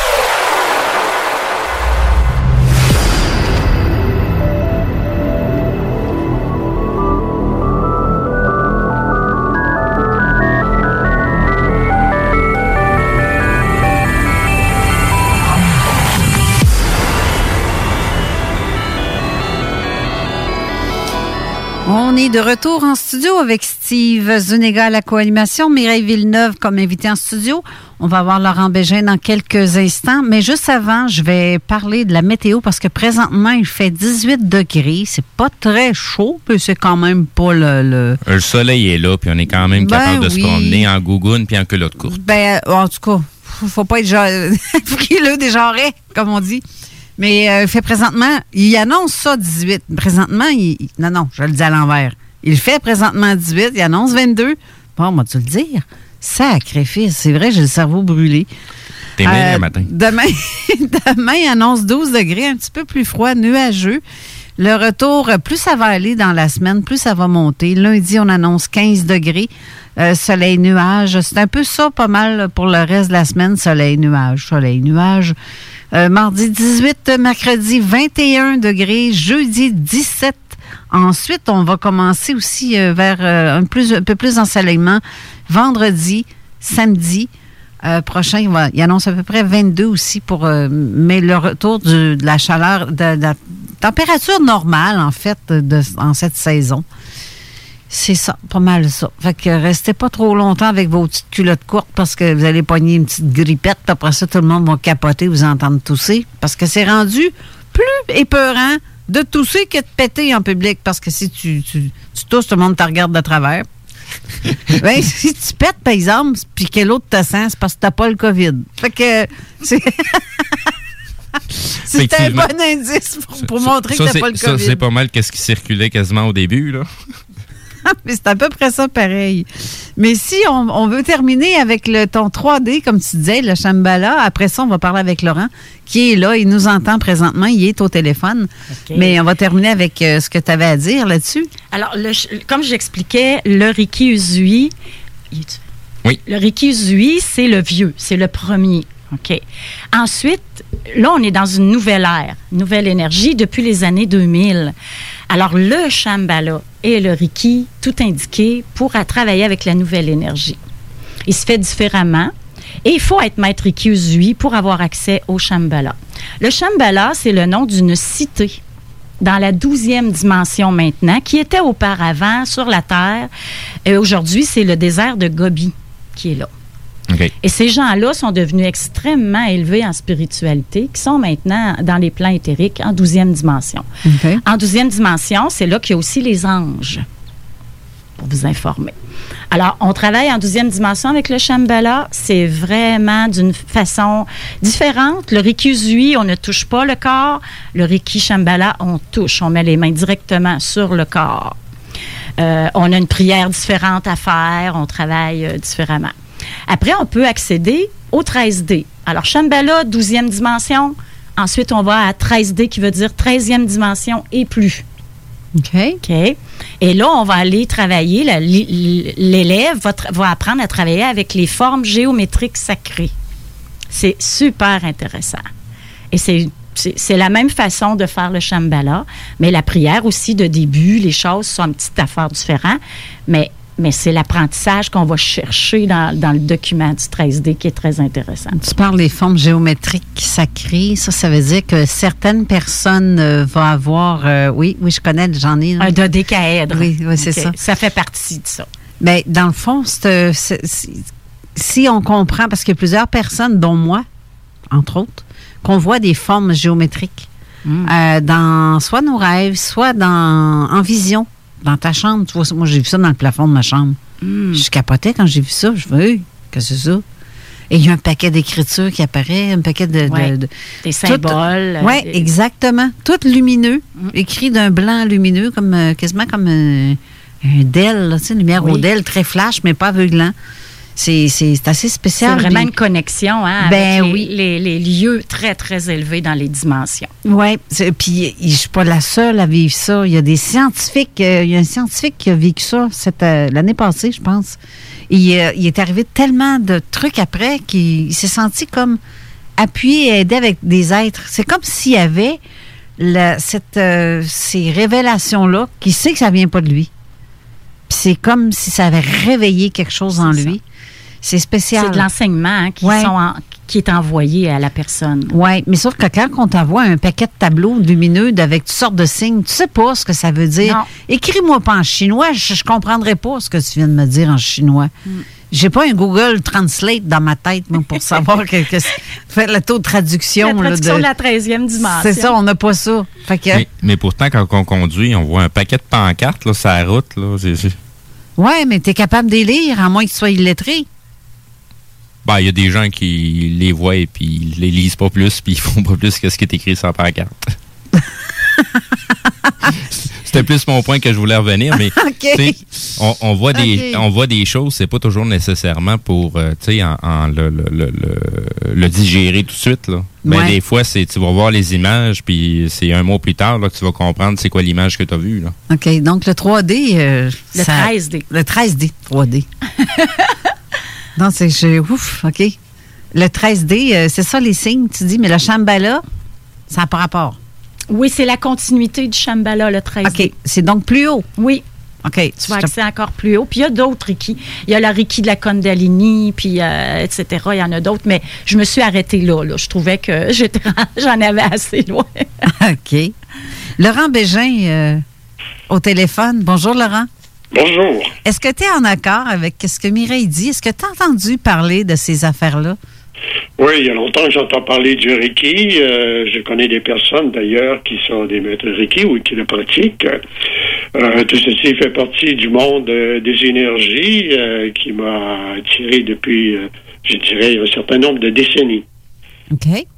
Mais pour commencer, Laurent, euh, j'aimerais que tu te présentes. Me parle-moi de toi un peu pour que les gens sachent à qui on a affaire. Je sais que tu avais ta librairie ésotérique.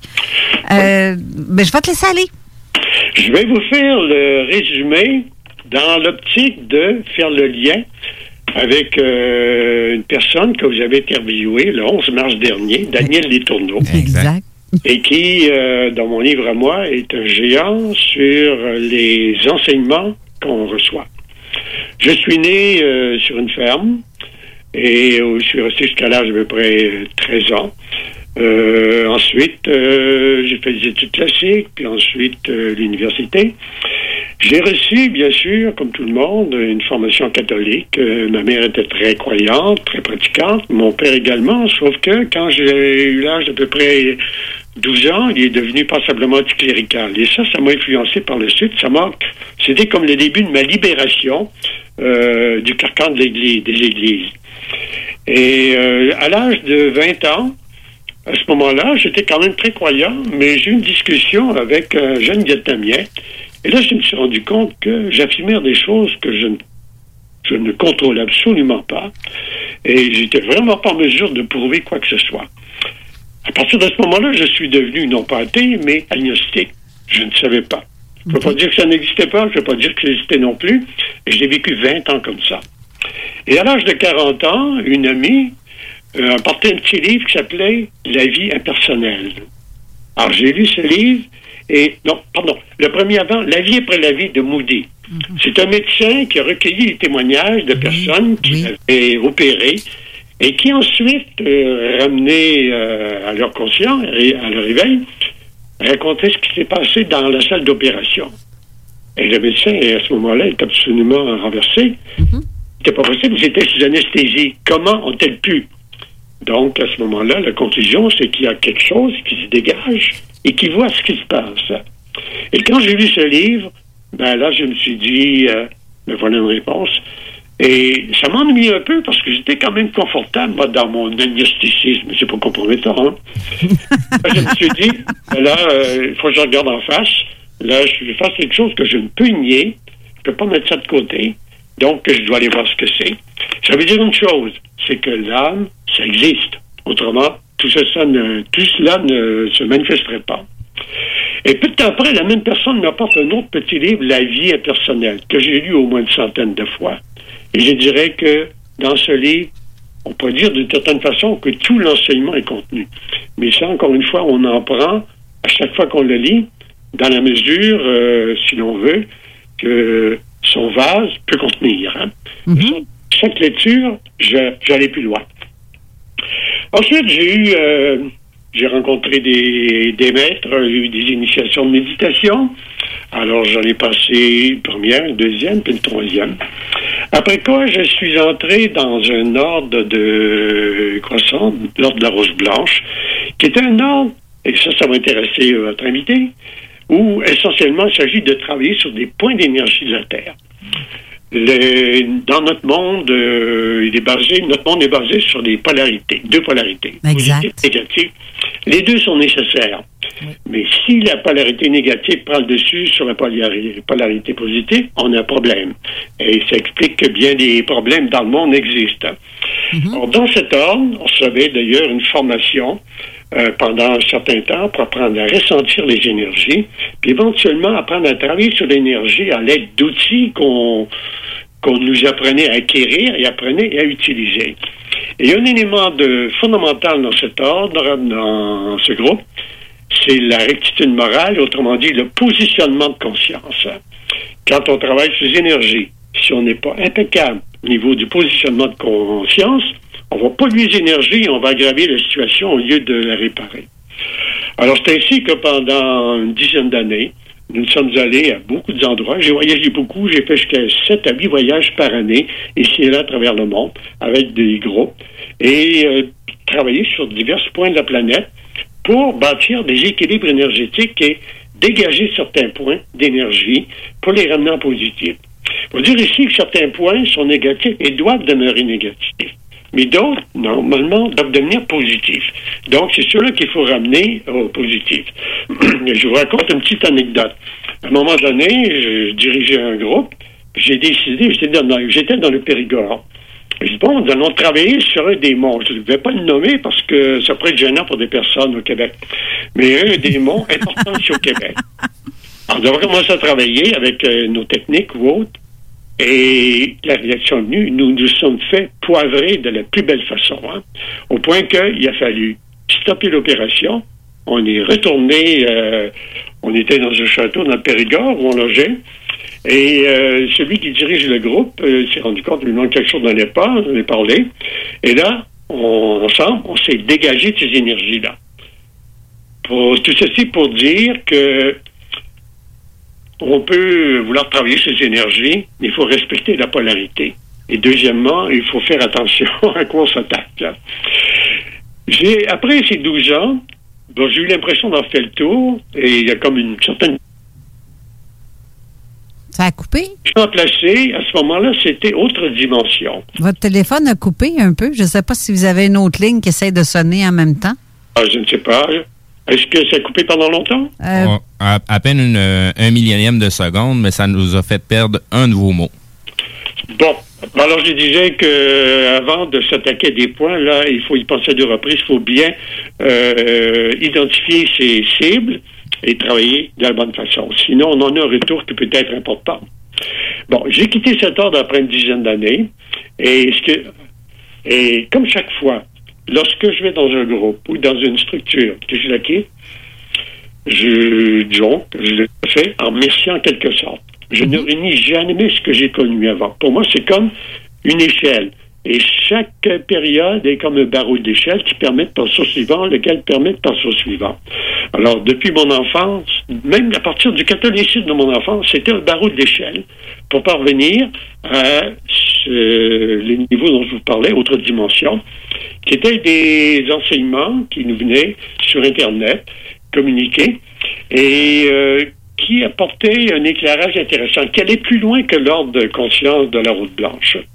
Puis à un moment donné, ça s'est arrêté, et là encore une fois, je me suis dit, autre chose viendra. Et cette autre chose est en rapport avec un géant que vous avez eu à votre émission là, le 11 euh, mars, Daniel Letourneau, qui apporte une dimension euh, fondamentale euh, aux enseignements et à la connaissance. Pour le situer, je vais résumer. Je l'avais expliqué d'ailleurs, raconté un petit peu dans la préface de son dernier livre paru, qui est devenir euh, guide, euh, guide euh, au service de la source, là. Nous avons eu d'abord, euh, rappelez-vous que il y a eu les religions anciennes, tout euh, le panthéon des dieux, etc. Tout ceci était dans la foulée de Sumer. Sumer qui est à l'origine de toutes les religions que vous avez sur Terre, incluant la religion catholique. Et bien sûr, le catholicisme s'est développé en Occident, il a pris une importance considérable, et surtout, c'est devenu une structure sclérosée basée sur les dogmes, le pouvoir. Les évêques étaient autorisés à parler à Dieu, mais le commun des mortels, lui, devait parler aux évêques, mais il n'avait pas le droit de parler à Dieu. Exact. Pareil comme dans le temps, les prêtres, c'était ça.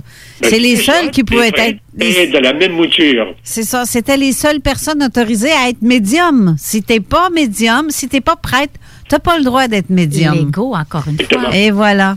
C'était ça la religion basée sur le pouvoir. est un pouvoir qui a sclérosé la, la spiritualité complètement. Or, est arrivé en- dans la première partie du 19e siècle Elena Blavatsky, qui, elle, a vraiment lancé une immense pavie dans la mare, là, avec euh, Isis dévoilée, ensuite la doctrine secrète, et qui, elle, a transmis des enseignements de maîtres, notamment auxquels elle avait accès, et qui apportaient un éclairage complètement différent, où ces structures, ce pouvoir sont évidemment éliminées, et c'est l'individu lui-même qui entre en contact avec la source. Elle a été suivie, euh, 50 ans plus tard, par Alice Bailey, qui, elle, a reçu 10 000 pages d'un- d'une entité, un maître qu'on appelle le Tibétain, Dwight Cole, en fait. Il lui a transmis un enseignement qu'elle a publié dans une série de livres, euh, notamment, sous dans le, la structure qu'elle avait créée, euh, l'outil Strauss.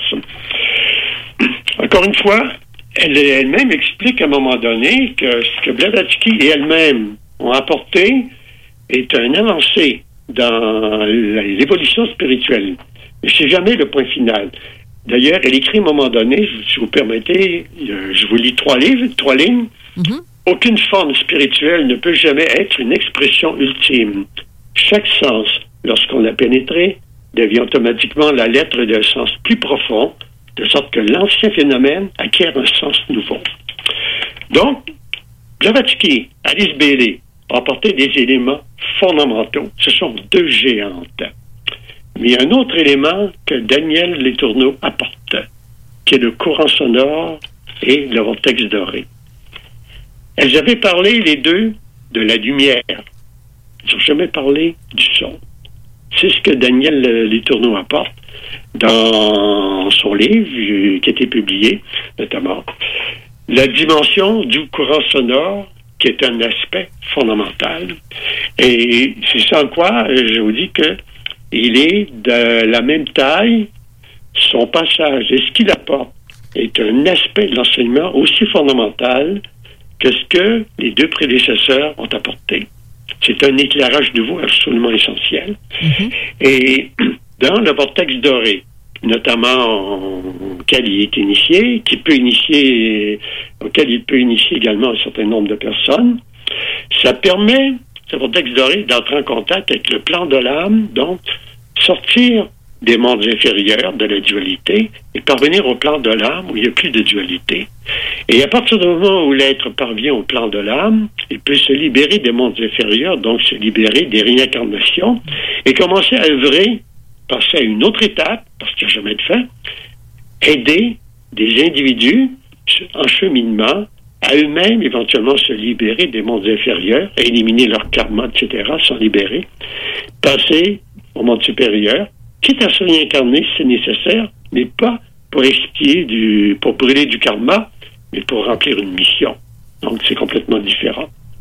Alors, euh, je vous raconter tout ceci pour en venir, encore une fois, vous parler de Daniel Letourneau que vous avez eu. J'ai entendu l'émission, j'ai vu que vous étiez d'ailleurs euh, fortement intéressé.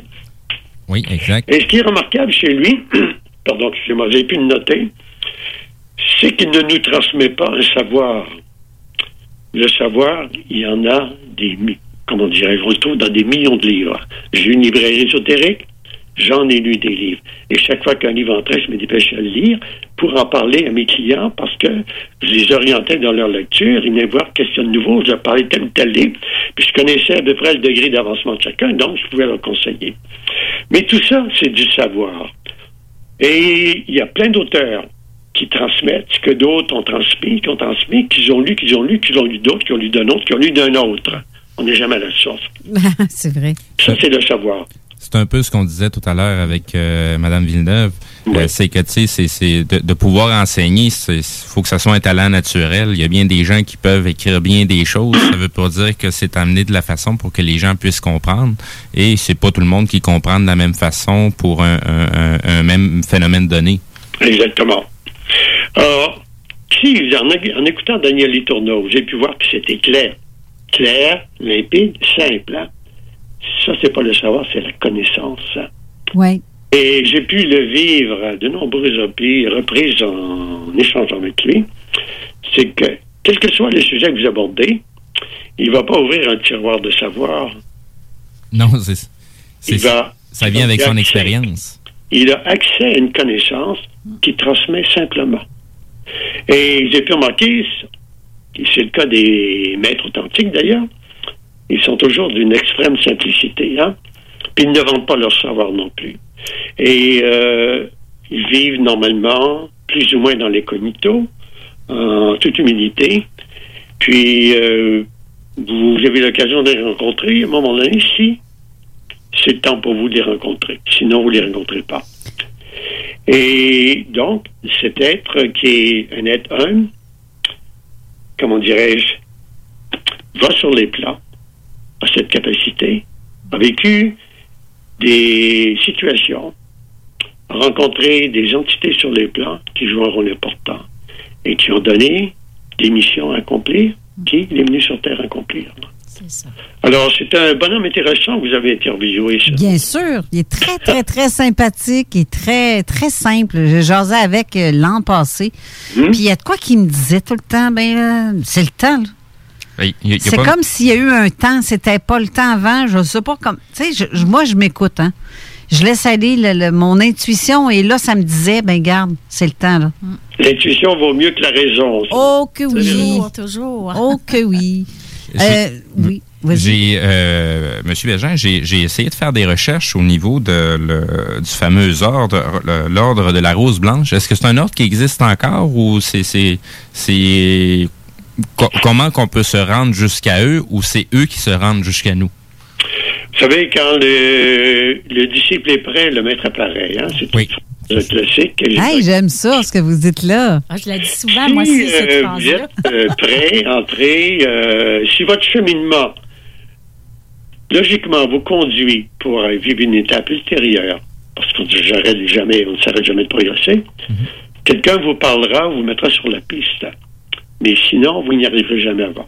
Non, c'est ça. Maintenant, ça ne veut pas dire que tout le monde doit faire partie de cet ordre. Il y a d'autres façons également de coopérer, de collaborer, puis de remplir une mission en dehors de cet ordre. Pour certains, c'est la voie. Pour d'autres, c'est une autre voie qui peut être tout aussi valable. Il n'y a pas qu'une voie. hein. Il y a des, je dirais, des centaines de voies qui conduisent au sommet de la montagne, qui lui est unique. Mais il y a plusieurs chemins qui y mènent. C'est, c'est- c'est comme le dicton là, tous les chemins euh, mènent à Rome. C'est, pas oui. pour rien. Mais c'est en, même temps, je voulais faire une parenthèse par rapport à quand l'élève est prêt, euh, le- le- le- le- l'élève va, va rencontrer le maître. Mais euh, Le dépasse parfois? oui, ben dépasse. Il n'y a pas vraiment. euh, c'est- sûr qu'un élève va toujours dépasser le maître. C'est l'objectif du maître. Non, pas, toujours, pas toujours qu'on compris ça, par exemple. Non, c'est ça. Ben c'est- toujours une question d'ego. Mais tu sais, vous disiez des fois. élève à ce moment-là. Oui, c'est ça. Tu sais, des fois, on va rencontrer des maîtres. euh, on en rencontre plein de maîtres à tous les jours. Mais c'est pas tout le monde qui est conscient puis qui est assez euh, sensitif pour le réaliser qu'il y a un maître devant lui. Euh, parce que bien des fois, il faut avoir mis euh, soi-même son ego de côté pour dire Ah ben là, je suis en train de parler à un maître.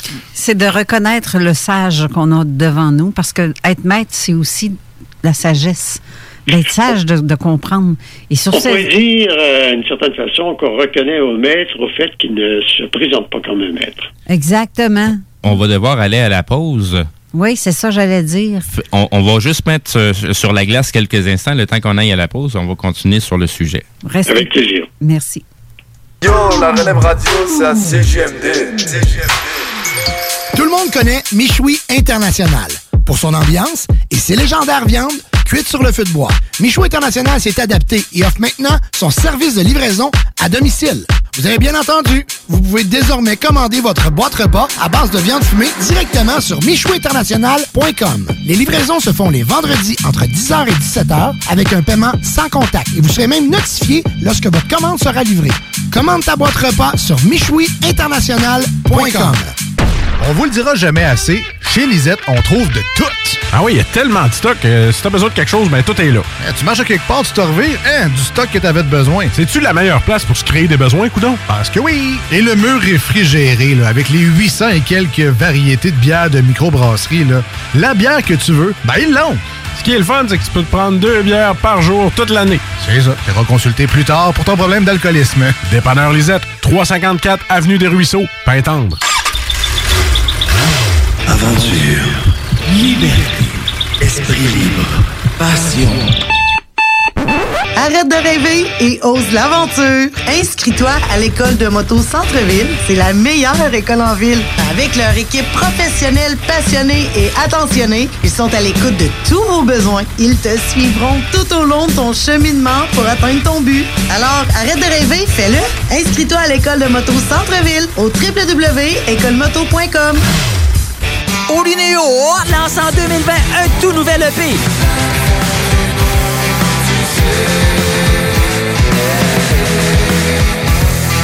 Triple I, disponible en ligne dès maintenant. hein? Vous écoutez CGMD 96.9.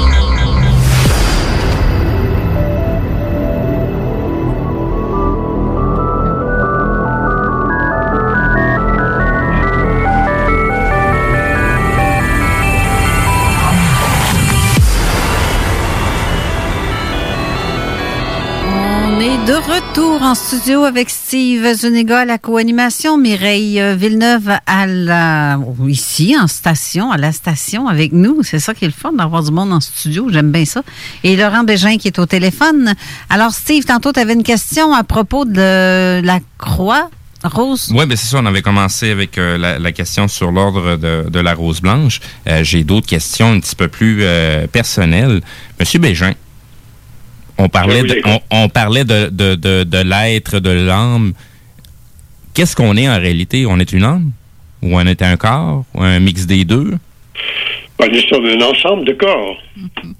Euh, corps physique, d'a- d'abord pour habiter les mondes inférieurs, nous avons quatre corps. Corps physique, corps astral, corps causal, corps mental.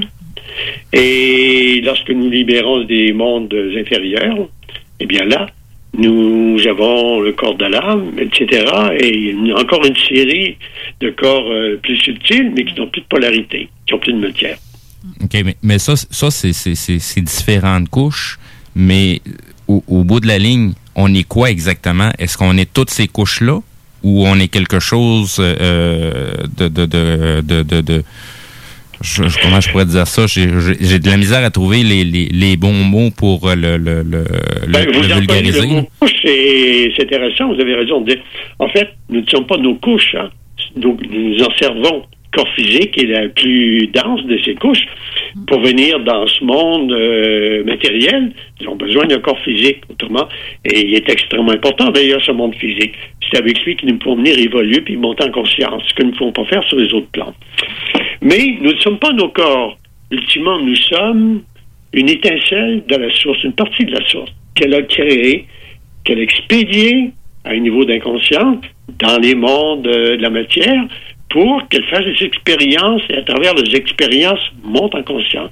Et c'est la source qui, à travers vous, moi et d'autres et des trilliards d'individus qui sont en évolution, prend conscience d'elle-même, expérimente et elle le fera jusqu'au moment où elle décidera que ça suffira.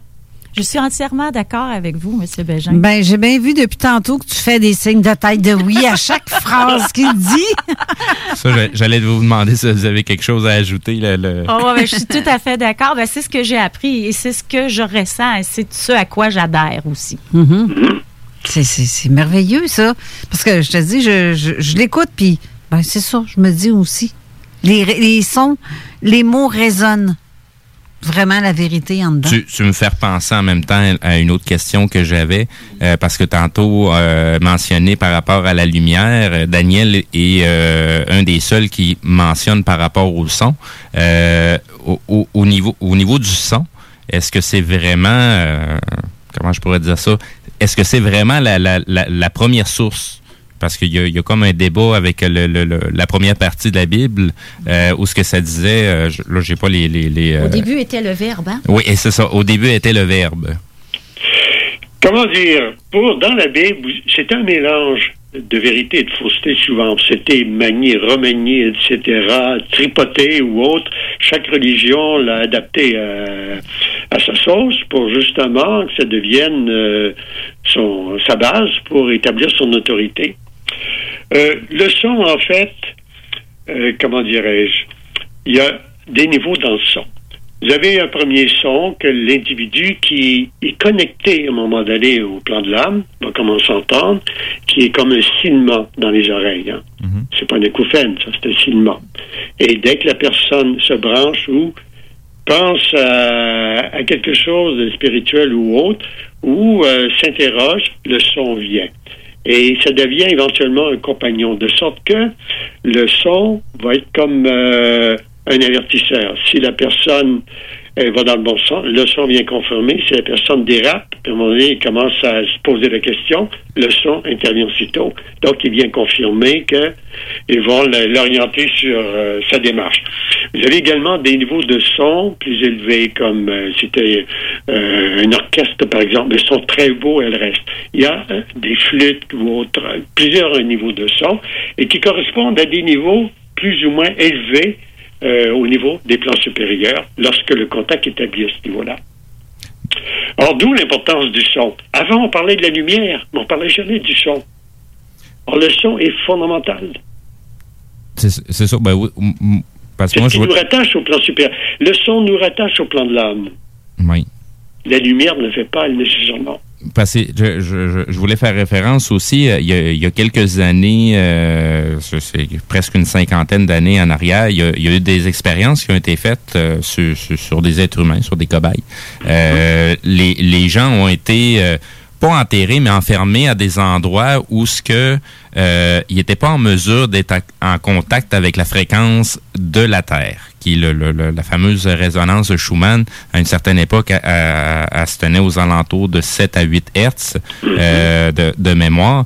Donc, les, les gens doivent être toujours connectés à cette fréquence-là à partir du moment où qu'ils ne sont plus connectés à cette fréquence-là, qu'ils sont plus capables de la percevoir d'une façon ou d'une autre, c'est là que le- les gens commencent à euh, péter les plombs, comme on dit. Donc, euh, est-ce que ça serait la même la même référence par rapport au son qu'on parle et euh, la, la- la fréquence terrestre ou les diverses autres fréquences naturelles qui existent? Je ne pourrais pas m'avancer sur ce plan-là. Je ne veux pas dire des bêtises, là. Euh, je sais que la Terre, qui est un être vivant, a un son que des êtres perçoivent. Euh, c'est pas... Je, je ne peux pas faire le lien entre le son de la Terre et le son qu'on va percevoir en étant branché au plan de l'âme, par exemple. Lorsqu'on est initié au vortex doré, notamment, là, on entend ce son-là. Certains y parviennent avant même cette initiation. C'est que quelque part, ils étaient déjà, ils étaient déjà en contact. Et euh, encore une fois, je ne suis pas en mesure, là, je suis honnête avec vous, de faire un lien direct entre le son de la Terre, là, et euh, le son du vortex doré. Ça, c'est un petit peu plus mon dada. J'essaie, j'essaie de toujours de faire une, corrélation entre les, les, le- le- le- le- les enseignements ésotériques, le monde ésotérique, et euh, un, un peu le monde des technologies. Euh, parce que Je crois que Daniel Etourneau, qui a une formation scientifique, oui, ben c'est ça. c'est- c'est davantage là-dessus. C'est ça, c'est là-dessus, c'est nos anicroches sur lesquelles on, on- on a pu discuter parce que suite à l'émission, on, on, s'est on, s'est contacté par téléphone. C'était le sujet que euh, sur lesquels on se parlait justement, c'est l'aspect technologique qu'on commence à, à- à entrevoir aujourd'hui. Puis plus on avance dans les technologies, plus on réalise que on, l'explique déjà du côté ésotérique, sauf qu'il n'y avait pas d'appareil, de, rien de physique. Mais on est en train de parler d'exactement des mêmes phénomènes, des mêmes effets euh, mais avec un autre vocabulaire totalement différent, mais on parle exactement des mêmes choses. On parlait tout à l'heure euh, le, le, le, le, le, verbe, le son, la fréquence.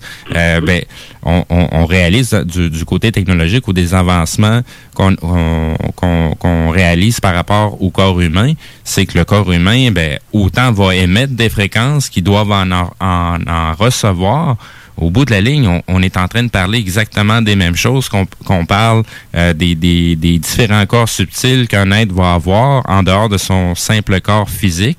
Euh, c'est tout ça qui commence à devenir, en tout cas pour moi, ça commence à devenir de plus en plus clair qu'on on fait partie d'un grand tout, puis on est en train de parler toujours des mêmes choses. Oui, puis on, je reçois aussi un message de Gracielle que je me dois de lire, de saluer en passant. Gracielle qu'on a reçu ici à l'émission. Euh, elle dit, on peut aussi revenir au rêve, du rêve à la réalité par le son, soit le hum, comme euh, justement Daniel oui, le disait. Exactement. Soit une musique ou le rire du Bouddha, comme se glisser du haut vers le bas en revenant dans notre corps lors du réveil au matin. C'est vrai, ça aussi. Euh, ce qu'elle dit, c'est un fait. Oui. Vous êtes d'accord avec ça aussi, hein, monsieur? Oui, oui, tout à fait. Moi aussi. Oui? Bon, c'est excellent. Euh, je fais le pendant de ce que vous dites, c'est que souvent, vous avez des enfants qui ont des capacités psychiques, qui, qui, voient des choses, qui entendent des choses. Mm -hmm. Et on les assassine très tôt en leur disant, ben non, non, c'est ton imagination, ça n'existe pas. Ah, oh, tellement. Et ça, c'est fréquent. Mais euh, elle est là, cette capacité. Si elle n'est pas tuée dans l'enfance, elle va continuer de se développer. Ouais. Et ce qui nous donne de, on va, des médiums qui sont très puissants ou des individus qui, dont la progression va se poursuivre et qui vont les amener à entrer en contact avec vraiment les plans supérieurs. Mm -hmm, exact. Et là, je, je, on avait aussi une autre question à propos de, de, de l'archange Gabriel. Tantôt pour, euh, pour toi, Mireille. Oui. Mais vous, euh, M. Bégin, les anges, ça vous parle? Ben, les anges, euh, tous, comment, toute cette panoplie joue son rôle. Hein? Ils sont des serviteurs. C'est ça. Ils ne sont pas au même titre que nous, et c'est là que nous avons plus de chance qu'eux, ils ne sont pas des étincelles envoyées par la source pour, à travers lesquelles elle monte, sa, elle développe sa conscience et prend conscience du monde, elle fait ses expériences. Les, les anges, les archanges, les archontes, etc., font partie des structures, sont des serviteurs au service, en quelque sorte, à notre service, en définitive, au service de cette démarche de la source.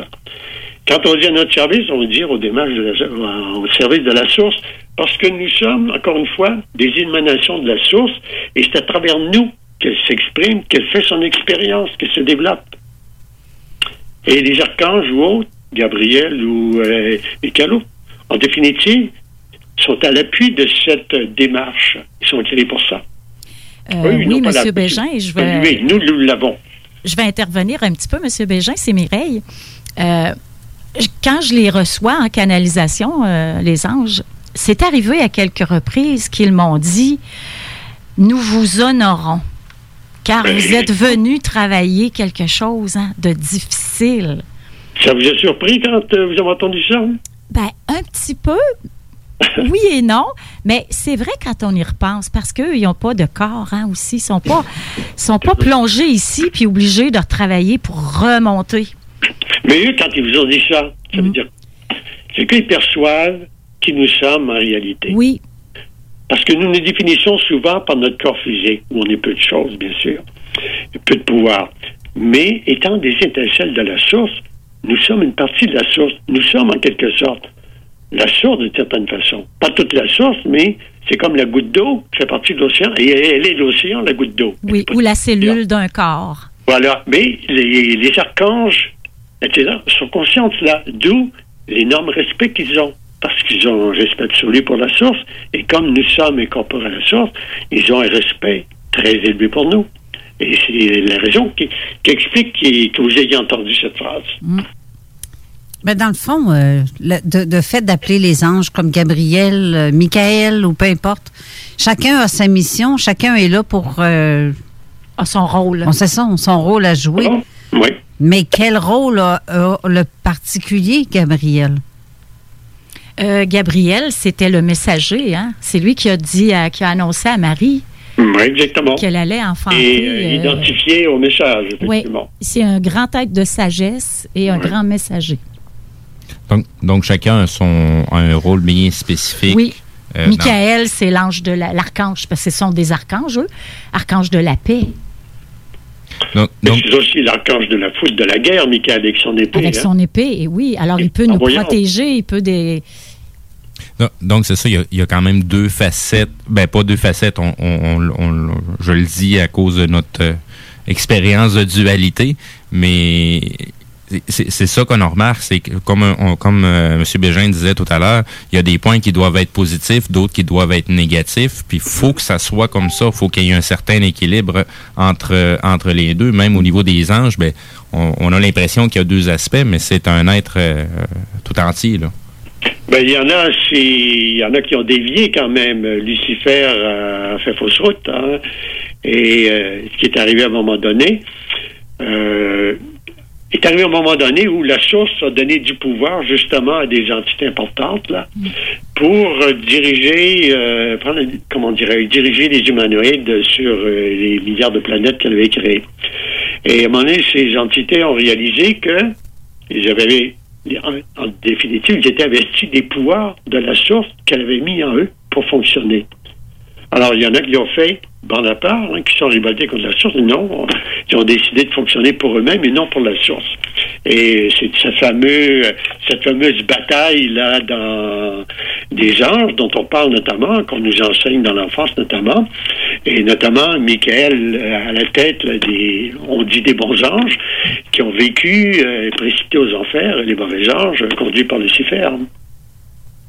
Alors, il y a, il y a eu un moment donné, euh, certains groupes euh, ont cessé de remplir leurs fonctions telles qu'ils devaient les remplir. Au lieu d'être des serviteurs, ils ont voulu être les, comment on dirait, être l'empereur, être le roi. Alors, ceux-là ont été mis de côté, mais mis de côté, c'est-à-dire qu'ils ont été euh, exclus, euh, en quelque sorte, et ils sont, dirigent le clan négatif. À ce moment-là, ils jouent quand même un rôle important, parce que la, la négativité est importante. Sur le plan où nous nous trouvons, s'il n'y avait pas de négativité, on ne pourrait pas évoluer. Ça n'aurait aucun sens. Il n'y aurait aucune raison de venir s'incarner ici. Alors, les entités positives, les entités négatives jouent leur rôle et de sorte que les humains que nous sommes, qui venons nous y incarner, allons exercer notre libre arbitre et, selon les choix que nous faisons, aller du côté positif ou négatif, monter en conscience ou aller vers l'anticonscience. Oui, ils sont des grands tentateurs. hein, C'est la tentation. ouais. Alors qu'en ayant le libre arbitre, est-ce que je choisis le chemin de l'amour ou si je choisis le chemin de l'ego? Et c'est là qu'ils ont leur rôle à jouer. Tout à fait d'accord. Parce que- Exactement. S'il n'y avait pas de tentation, euh, il n'y aurait aucun- aucune possibilité d'évoluer, puis il n'y aura aucune mérite, euh, aucun mérite non plus. hein. Parce que c'est ça, les- les- l'ego au bout de la ligne, euh, on- des fois j'ai l'impression quand, quand comme si le- l'ego est notre ennemi, euh, mais c'est parce qu'il fait partie de nous aussi. Là, tu sais, c'est, c'est Il comme peut si... devenir notre ennemi, mais il est Oui. aussi euh, serviteur absolument. Ex- Exactement, parce que pour moi, à mon sens, le, le- le- l'ego est un outil. N'est pas, euh, ça me représente pas là. C'est un outil à laquelle que je vais me servir pour être capable d'apporter encore plus de mordant, mettons, à mes propos, dans ma façon d'être, ou d'a- d'amener une idée ou une opinion. Votre intellect est votre outil, votre corps est votre Exact. outil. Exact. Exact. C'est, c'est ça. C'est dans la façon des fois que les, le- le- les, les gens en font l'interprétation ou les gens de connaissance qui essayent de transmettre ces informations-là, bien souvent le transmettent comme si c'est, l'ennemi à abattre, là, l'ego. Là. C'est, c'est- Ah ben non, c'est c'est une erreur euh, complète. Et abattre l'ego, c'est se priver d'un outil essentiel. Euh, on présente l'ego, comme vous dites, là, que l'ennemi qu'il faut contraindre. Alors, ce qu'il faut, c'est canaliser l'ego, le domestiquer et lui faire jouer son rôle. Il y a un rôle important, mais un rôle de serviteur. Il doit Et servir l'âme, hein? il doit être au service de notre âme. Exactement. c'est, pour ça qu'on dit qu'à la base, connais-toi toi-même. Et c'est là d'ailleurs, euh, c'est à ce niveau que beaucoup de personnes sur le cheminement, dans le cheminement spirituel faussent route parce qu'ils vont se piéger par l'ego. Lorsqu'on entame une démarche spirituelle, à un moment donné, on finit par découvrir certaines facultés et qui être, peuvent être identifiées à certains pouvoirs. Et c'est là que certains, ayant découvert ceci, commencent à les enseigner. Et là, tombent sur l'ego. Ils deviennent comme euh, des maîtres reconnus. Ils ont leur groupe qui les suit. Alors, les- leur ego s'enfle. Puis à un moment donné, c'est l'ego qui prend le dessus. Et là, ils vont, comment dirais-je, se retrouver dans une impasse complète. Ça arrive souvent, ça. Ça va se transformer en secte ou en réel ou en... Exactement, exactement. Là, Bon, c'est bien que les sectes, les religions sont des sectes, hein, des sectes Ben oui, c'est clair. sont tous des sectes. Mais, euh, comment dirais-je, quelqu'un peut tomber dans une secte, c'est pas nécessairement mauvais.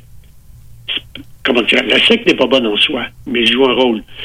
Celui qui tombe dans une secte, à un moment donné, va y faire une démarche, il va subir le contre-coup, et c'est une occasion ou de se perdre complètement ou de monter en conscience.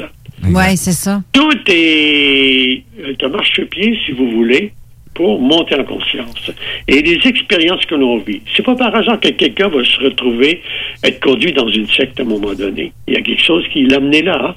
C'est guide ou autre, là, mais euh, son cheminement l'amène là.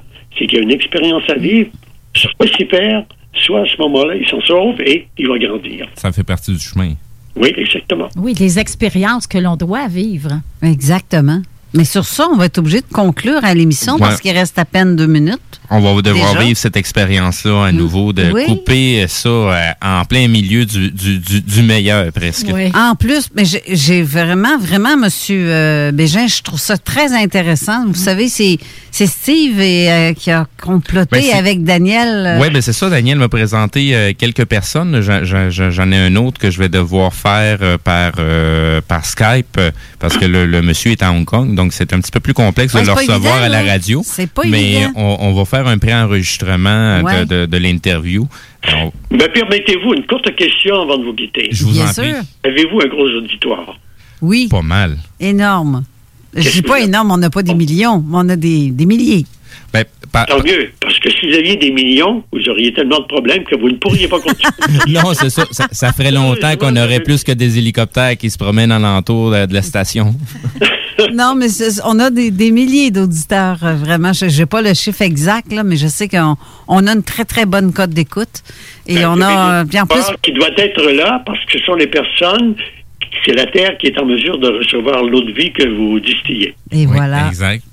On, remercie les, les auditeurs de votre présence. euh, Exactement, parce que sans vous autres, sans vous tous, on ne serait pas là. ben, Et plus que vous y a d'auditeurs, plus que mon boss aime ça, moi, parce qu'il dit ton émission en pointe, c'est le fun. Ben oui, mais.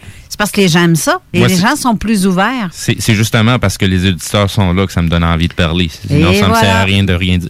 Et voilà. Merci beaucoup, M. Bégin, d'avoir été là.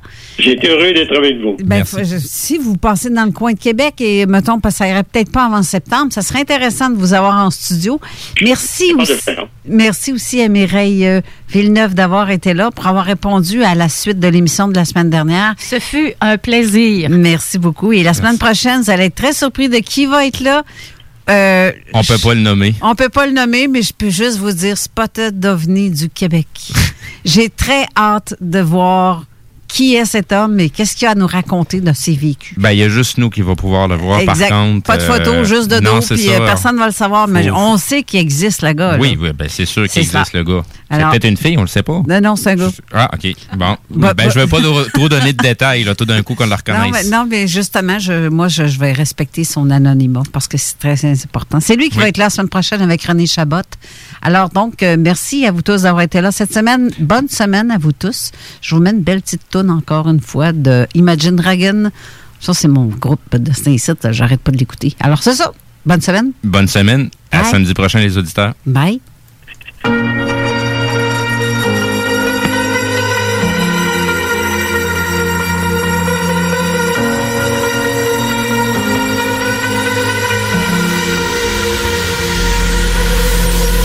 Too fast to prepare for this. Tripping in the world could be dangerous. Everybody circling as vultures. Negative, nepotist. Everybody waiting for the fall of man. Everybody praying for the end of times. Everybody hoping they could be the one. I was born to run. I was born for this. Whip,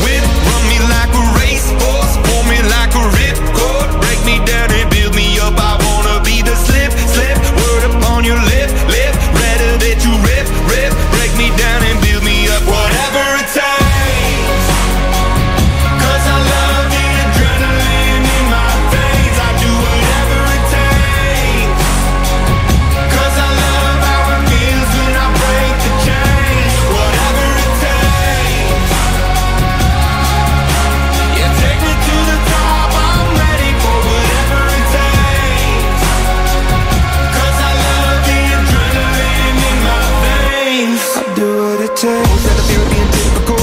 Looking at my body, feeling miserable. Always hanging on to the visual. I wanna be invisible. Looking at my years like I'm martyrdom. Everybody needs to be a part of them. Never be enough from the prodigal son. I was born to run, I was born for this. Whip, whip, run me like a racehorse. Pull me like a ripcord.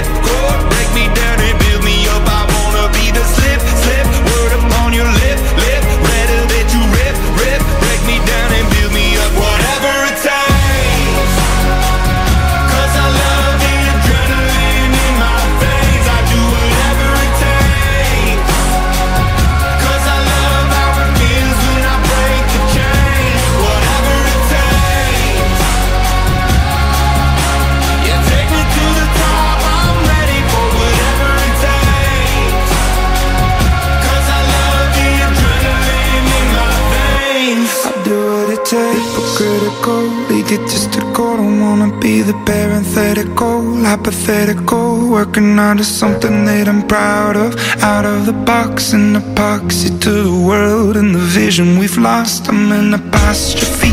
I'm just a symbol to remind you that there's more to see.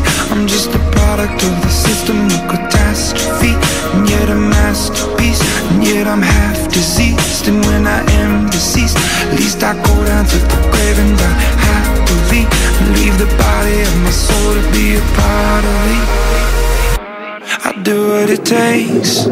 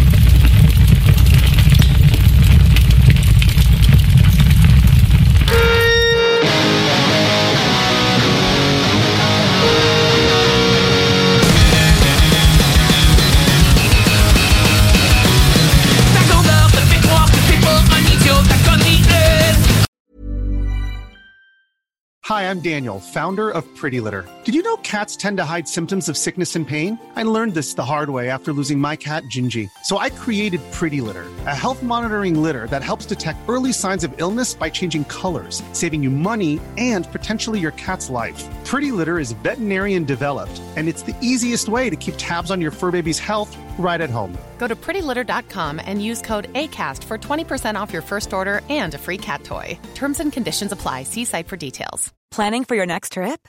Elevate your travel style with Quince. Quince has all the jet setting essentials you'll want for your next getaway, like European linen, premium luggage options, buttery soft Italian leather bags, and so much more. And is all priced at 50 to 80% less than similar brands. Plus, Quince only works with factories that use safe and ethical manufacturing practices. Pack your bags with high-quality essentials you'll be wearing for vacations to come with Quince. Go to quince.com slash pack for free shipping and 365-day returns.